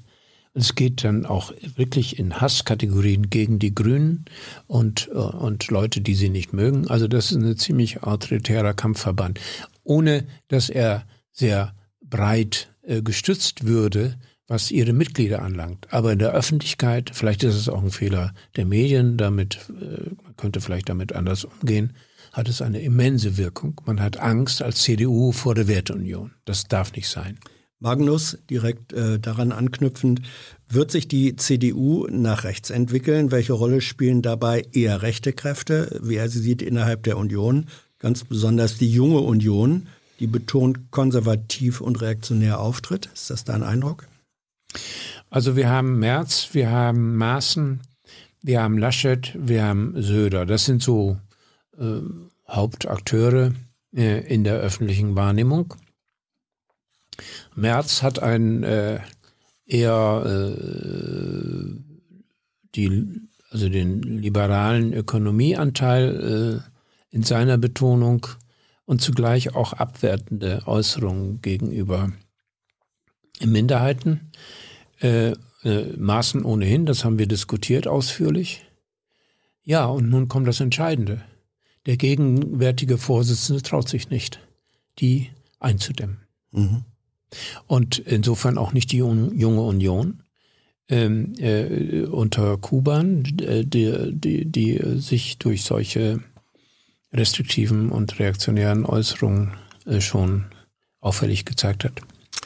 Kilgrimmer äh, fragt, wieso ist Deutschland bei der Radikalisierung der Konservativen langsamer als andere Länder, also als zum Beispiel USA, Großbritannien, Polen. Äh, erstens, ist das deine Wahrnehmung? Zweitens, wenn ja, woran liegt's? Ja, das sind gleich vier Fragen, nämlich für vier Länder. Hm. Was Deutschland anlangt, äh, habe ich äh, vorhin schon hm. gesagt, das hängt, glaube ich, noch mit den mit den äh, kerndemokratischen und entwickelten in 60er, 70er, 80er Jahren entwickelten Traditionen zu tun, nicht zu weit ins Radikale zu gehen, weil wir damit doch schlechte Erfahrungen gemacht haben. Das mhm. ist präsent. Das ist auch der Sinn der Erinnerungskultur, by the way, über den Nationalsozialismus und den Rassismus zuvor und danach. Äh, was äh, äh, die USA anlangt, da steht in dem Buch Black Lives Matter in Deutschland gleichwohl viel drin. Wir haben ein wir haben nicht nur einen 500-jährigen Rassismus äh, des, des Westens, besser gesagt Europas, gerade gegenüber Afrika und die äh, Sklavenhaltung und äh, den dadurch bewirkten Rassismus. Wir haben das dann als durchgehende Linie seit Gründung der Vereinigten Staaten, das waren Sklavenhalter, die die, die Vereinigten Staaten gegründet haben, das wird oft vergessen, und dann immer wieder in Wellen, vor allem bei der Republikanischen Partei und nun noch einmal in einer Radikalisierung, nicht erst seit Trump, sondern schon weit zuvor, im Grunde äh, seit der Entfaltung der radikalisierten Neokonservativen in den 60er Jahren, dann nochmal mit Reagan in den 80er mhm. Und äh, einer Kriegsrhetorik, die bei Reagan und dann später bei Bush Junior damit verbunden ist. Das heißt, eine ungeheure Präsenz, die dadurch gestärkt wird, dass man das Soziale sehr viel weniger zum Thema macht in der amerikanischen Politik generell. Und wenn, dann ist es nur eine Minderheit in der Demokratischen Partei. Also eine ganz andere, auch mit religiös nochmal anders untersetzte, äh, rechtsoffene Struktur. Das gilt aber für Polen nicht. In Polen haben wir wiederum eine andere Entwicklung, übrigens ähnlich in Ungarn. Äh, die Erfahrung des, des autoritären Kommunismus stecken denen in den Gliedern. Und ähm, die Versuche, sich zu befreien, nur mit einer liberalen Ökonomie nach 1990 reicht natürlich nicht, sodass dann die PIS sozusagen das Soziale betonen konnte und damit äh, Äh, zugleich aber das Autoritäre am Katholizismus, der kann sehr autoritär sein, gerade wenn er als staatsbezogener daherkommt, als politischer Katholizismus. Also wir haben eine Kombination von, wir nutzen das Soziale und weisen dann die Liberalen ab, weil sie zu liberalistisch in der mhm. Ökonomie sind und äh, eine, eine autoritäre Version des polnischen Katholizismus. Das macht das Prekäre in Polen aus, glaube ich. Äh, und in Ungarn ist nochmal wieder was anderes. Ja. Me Myself fragt, welche Erkenntnisse liegen dir vor im Hinblick auf die Aufarbeitung an den identifizierten rechten Chatgruppen bei Polizei und Bundespolizei? Findet da Aufarbeitung statt? Das ist ein ist ungeheuer dickes Thema, weil ähm, da gibt es übrigens bald eine schöne Sendung, wie die, äh, wie, wie die, wie, wie äh, Cambridge Analytica und so weiter mhm. in Wahlkämpfe eingreifen am Ende des Monats äh, in, äh, vom RBB. Ja, sehr spannende Sendung. Äh, und das bringt mich dann auch zu der Antwort. Es wird von politischer Seite fast nichts getan. Es mhm. gibt, ich habe mal bei Facebook eine lange Diskussion mitgemacht und am Ende habe ich gefragt, ja, und was ist mit dem Rassismus Trumps? Keine Antwort. Das heißt, totale Blockade, wir rühren nicht an Trump. Mhm. Also es hat natürlich dann keinen Sinn, dass sie sich nur selbst korrigieren wollen, äh, sondern dass es da gesetzliche Grundlagen gibt. An denen fehlt es. Die Justizministerin hat gesagt, sie will, aber sie hat nicht. Und das muss auf nationaler Ebene passieren, weil wir noch in einem großen Maß über unsere nationale Kompetenz verfügen, auch gegenüber solchen international agierenden Institutionen wie Facebook oder, oder Telegram und dergleichen. Und es muss europäisch passieren. Und wenn beides passieren würde, dann hätten wir eine andere Situation. Hm, es ist schwierig, äh, diese, diese Internetstrukturen angemessen auszuleuchten, äh, auszuleuchten, weil sie ja methodisch mit der analogen Welt verbunden werden müssen. Wir mhm. wissen ja gar nicht, was wie wirkt, wenn wir nicht zugleich soziologisch Interviews haben oder sonst wie erfassen. Wenn wir nur sehen, was für ein ungeheurer Unsinn und paranoider Wahn in Verschwörungstheorien, die im Internet äh, gehypt werden, äh, angucken, dann wissen wir gar nicht die Wirkung. Also sozusagen auch da Moosstrukturen der digitalen Art, Flechtwerke unterhalb der Ja, die muss man aber zurück ja, ja. Äh, blenden können und, und aufhellen können durch, äh, durch, äh, durch äh, Interaktion mit lebenden Personen. M. Katari äh, fragt dich, Hajo. Du hast in der Vergangenheit, schreibt er, bezüglich NSU und Verfassungsschutz häufiger selbst vom tiefen Staat gesprochen. Jetzt äh, sagt er oder sie, auch Querdenker und Co. sprechen davon. Was unterscheidet euren Begriff vom tiefen Staat? Oder bist du ein Querdenker, ohne dass wir es bisher wussten? Ich liebe Provokationen. Ähm, was ich gesehen habe, äh, äh, und das steht auch im Sicherheitsrisiko Verfassungsschutz, ist eine nicht kontrollierte, nicht demokratisch kontrollierte Institution, mhm. der das Bundesamt für Verfassungsschutz seit den 50er Jahren. Sie waren beteiligt oder haben zugelassen. So wie sie de facto zugelassen haben, um es etwas schärfer zu formulieren, ähm, äh, das, äh, das äh, Attentat am Breitscheidplatz durch einen muslimischen Extremisten. Ähm, so, äh, wer so unkontrolliert agieren kann, ähm, ähm, äh, kann, den kann man als tiefen Staat bezeichnen, demokratisch nicht kontrolliert, aber in staatlicher Funktion. Das ist das eine. Was die Querdenker denken, ist ja was ganz anderes. Sie sagen, äh, wir können den Staat insgesamt nicht kontrollieren. Er ist ein tiefer Staat, der uns überrumpelt, der uns dominiert. Mhm. Äh, und äh, das sehe ich natürlich nicht so. Und ich habe ja in dem Gespräch zuvor sehr genau unterschieden zwischen jemandem, der solche Verselbstständigungen wie Maßen zulässt und der ist weniger zulässt. Aber insgesamt heißt das, dass der Verfassungsschutz ganz anders, demokratisch, unabhängig kontrolliert werden muss. Und dazu reicht die Parlamentarische Kontrollkommission, die das jetzt ein wenig besser macht, nicht. Gibt es, das ist eine Anschlussfrage direkt darauf bezogen, äh, positive Beispiele aus anderen Ländern, dass die Kontrolle der Dienste durch die Parlamente besser funktioniert? Da bin ich überfragt. Mhm. Also ich, ich äh, weiß gäbe, jedenfalls äh, von den Amerikanern und der amerikanischen Gesellschaft, dass dies nicht der Fall ist. Äh, keine Chance. Mhm. Äh, und einer der Gründe für 9-11 war ja auch, dass die, dass die entsprechenden Kontrollorgane gar nicht von der Exekutive ernst genommen worden waren. Mhm. Anderer Komplex, ähm, Walter Meyer 2, äh, hm, wer ist Walter Meyer 1? Bist du der Meinung, bitte, den gibt's? Was? War ein Spaß, ja.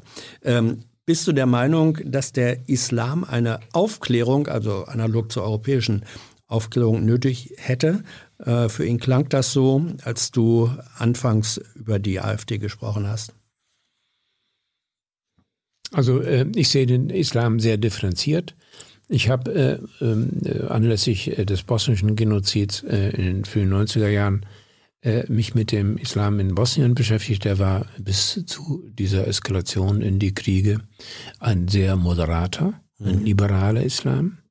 Äh, mit anderen Worten, so wie das Frau Krämer, sehr schön Gudrun Krämer beschreibt, der Islam äh, ist sehr variationsreich und es hängt sehr, das betont sie als äh, Soziologin, an den gesellschaftlichen Rahmenbedingungen ähm, und natürlich den innerreligiösen Strukturen, ob es zu einem, äh, ob es zu einem rigiden oder autoritären oder sogar fundamentalistischen oder sogar gewaltfähigen Islam, Islamismus, islamistischen Terrorismus kommt.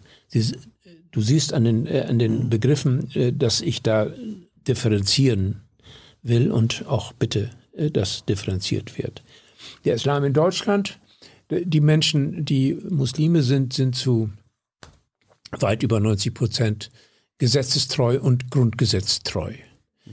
Ähm, was, also, das sind so nur Elemente. Der Kern ist natürlich äh, Aufklärung äh, des Islam. Jede Form der Religion, also die christliche, die katholische, die ich gut kenne, auch die jüdische, also monotheistischen Religionen, äh, sind immer gehalten, sich über ihre eigenen Vorstellungen aufklären zu lassen.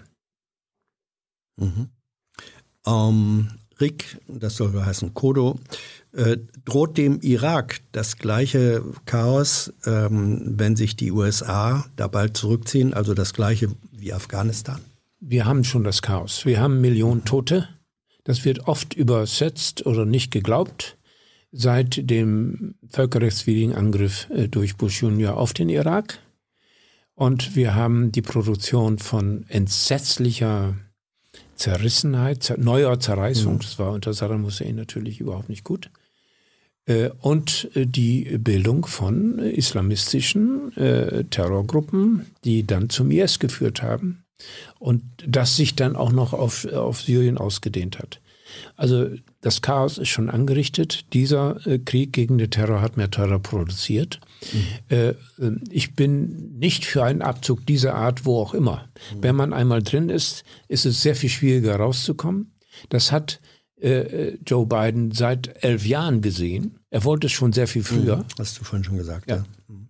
Ähm, Ali Bengali äh, fragt, ist Nation Building eigentlich erstrebenswert, beziehungsweise gibt es eine Variante des Ansatzes von Nation Building, den man äh, sagst, ja, wäre gut. Ja, natürlich, mhm. wenn man will.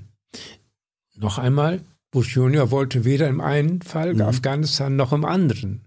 Äh, äh, im Fall Irak, Nation Building. Das war nicht in seinem Mindset. Das waren mhm. Kriege, eng gezogene, militaristisch äh, organisierte Kriege um die Dominanz und sozusagen wir als äh, Erlöser und Befreier äh, der Welt, äh, quasi religiös inspiriert. So sind seine Reden zu deuten. Ähm, steht in Gott macht Amerika, wenn ich das sagen darf. Ähm, Klar. Äh, und äh, ja, Nation Building ist, äh, wenn, ist eine gute Sache. Die deutschen Truppen in, in Afghanistan haben das versucht. Am Anfang mit den PRTs. Bitte, mit den? Mit den PATs, den Provincial Reconstruction Ja, und Teams, auch, auch ja- mit ja, der GIZ und so weiter. Ja, ja, da ist viel da passiert. ja. Ja, ja. Aber sie sind natürlich unterlaufen Mhm. von der Dominanz der amerikanischen Entscheidungen und der auch der militärischen Entscheidungen und der hohen äh, Blut, äh, des hohen Blutzolls, das die amerikanischen Polit äh, Truppen bewirkt haben. Ähm, Andreas Stein fragt, äh, ist es das Ziel, den Rassismus auszumerzen oder ihn anzuerkennen und damit umzugehen? auszumerzen, aber mit demokratischen Mitteln. Das heißt, ich, äh, wenn du äh, mir rassistisch kämst mit irgendeinem Spruch, dann würde ich versuchen, dich mit äh, allem Charme und allen Argumenten davon abzuhalten, das weiter so zu denken, weil es ja ohne Substanz ist. Aber man muss ihn, glaube ich, äh, man müsste ihn dann doch schon als Realität anerkennen. erstmal, Ja, das schon, natürlich. Ja, ich glaube, das ja, steckt ja. dahinter. Ja. Ach so, ja, natürlich, klar. Ähm, Ingo Schulze, wir wissen, gibt es Rassismus gegenüber Weißen? Das ist überhaupt nicht ausgeschlossen. Ja, dann, wenn äh, Nicht-Weiße per Definition sagen, ihr seid alles Arschlöcher, ihr seid alles Rassisten, ihr seid alles, ihr könnt gar nicht anders. Es gibt in einem ganz geringen Teil dieser ganzen Debatten um Rassismus diese Vorstellung, ihr seid von nicht von den Genen, sondern von der Gesellschaft her strukturiert rassistisch. Das teile ich nicht. Es ist immer noch die individuelle Entscheidung. Äh, Und man muss diese individuelle Entscheidung unterstellen. Menschen sind Individuen mit eigener Kompetenz zu urteilen, etwas zu tun oder zu lassen. Und das wird dann im Grunde ein Stück weit wegdefiniert und das ist nicht gut. Mhm. So, und dann noch als letzten Komplex ähm, so ein paar praktische Fragen. Jason F. Ähm, sollte man mit rechtsextremistischem Gedankengut, wenn man damit konfrontiert wird, versuchen, auf die Person, die das äußert, einzugehen? Oder sollte man klare Kante, klare Grenze gegenüber solchen Aussagen ziehen? Etwas dazwischen. Also ich äh, nehme äh, an einem Beispiel einen Skinhead ernst, wenn ich mir gegenüber bin. Ich kenne seine rassistischen äh, äh, und seine fremdenfeindlichen oder wie immer äh, Denken, denke, auch womöglich sein Gewaltverhalten. Aber ich nehme ihn dann als Person und sage, das ist ein realer Fall gewesen. Was äh, ist dein Ausbildungsziel? Als wir auf einer Veranstaltung in Nordbrandenburg gemeinsam zum nächsten Veranstaltungsort fuhren. Und er erzählte was. Und dann hatten wir in den folgenden anderthalb Stunden mehrfach Kontakt. Das heißt, er hatte Interesse zu kommunizieren über dies und jenes. Und du kannst das, wenn du in deinem Kopf unterscheidest zwischen ihm als Träger einer rechtsextremen Ideologie und ihm als Person, die nie ganz, bis auf wenige Ausnahmen, also Hitler ist eine Ausnahme oder von mir aus Götz Kubitschek, äh, nicht nur durchzogen sind von Rechtsextremismen, sondern auch von anderen Motiven. Wenn du an diese Motive ein Gespräch anknüpfst, äh, dann kannst du auch diese rechtsextremen Motive erschüttern. Ähnliche Frage von Kofu. Ähm, wie geht man mit Kollegen um, die offen sagen, jetzt vor der Wahl, dass sie AfD wählen wollen, weil sie mit der Politik, so wie sie im Moment äh, praktiziert wird, unzufrieden sind und sie eine Protestwahl machen wollen? Ja, weil es kein Protest mehr ist, dem würde ich widersprechen. Es ist eine rechtsextreme Partei, die eine andere Gesellschaft will, die rassistisch ist, die einen rassistischen Code hat, der sagt, alles gegen Kulturfremde. Das geht von Meuthen bis Höcke. Und ähm, Protest ist was anderes. Und es gibt viele Möglichkeiten zu protestieren. Und dann ist spezifisch zu fragen, gegen was protestierst du? Und dann wird erkennbar sein, äh, dass äh, es noch andere Varianten äh, eines, eines Protestwahlmotivs gibt und auch andere Parteien. Also von der Partei bis zur Linken, zur Sozialdemokratie, den Grünen, je nach dem Motiv. Wenn man aber sagt, wie ich das auf Querdenker-Demonstrationen in Gesprächen immer wieder erlebt habe, ähm, ja, was kann man denn noch wählen? Und ja, die einzigen, die noch meckern, sind doch die AfD. Ja. Das ist Quatsch. Also äh, der Satz wäre, wer protestieren will, muss dann aber auch schon bedenken, wen oder was er mit dem Protest befördert. Das auch. Ja. Das ist die, die Motivfrage und die mhm. Zielfrage, ja. Mhm. Ähm, Carsten Reit, wie beurteilst du Aussteigerprogramme für Rechtsextremisten?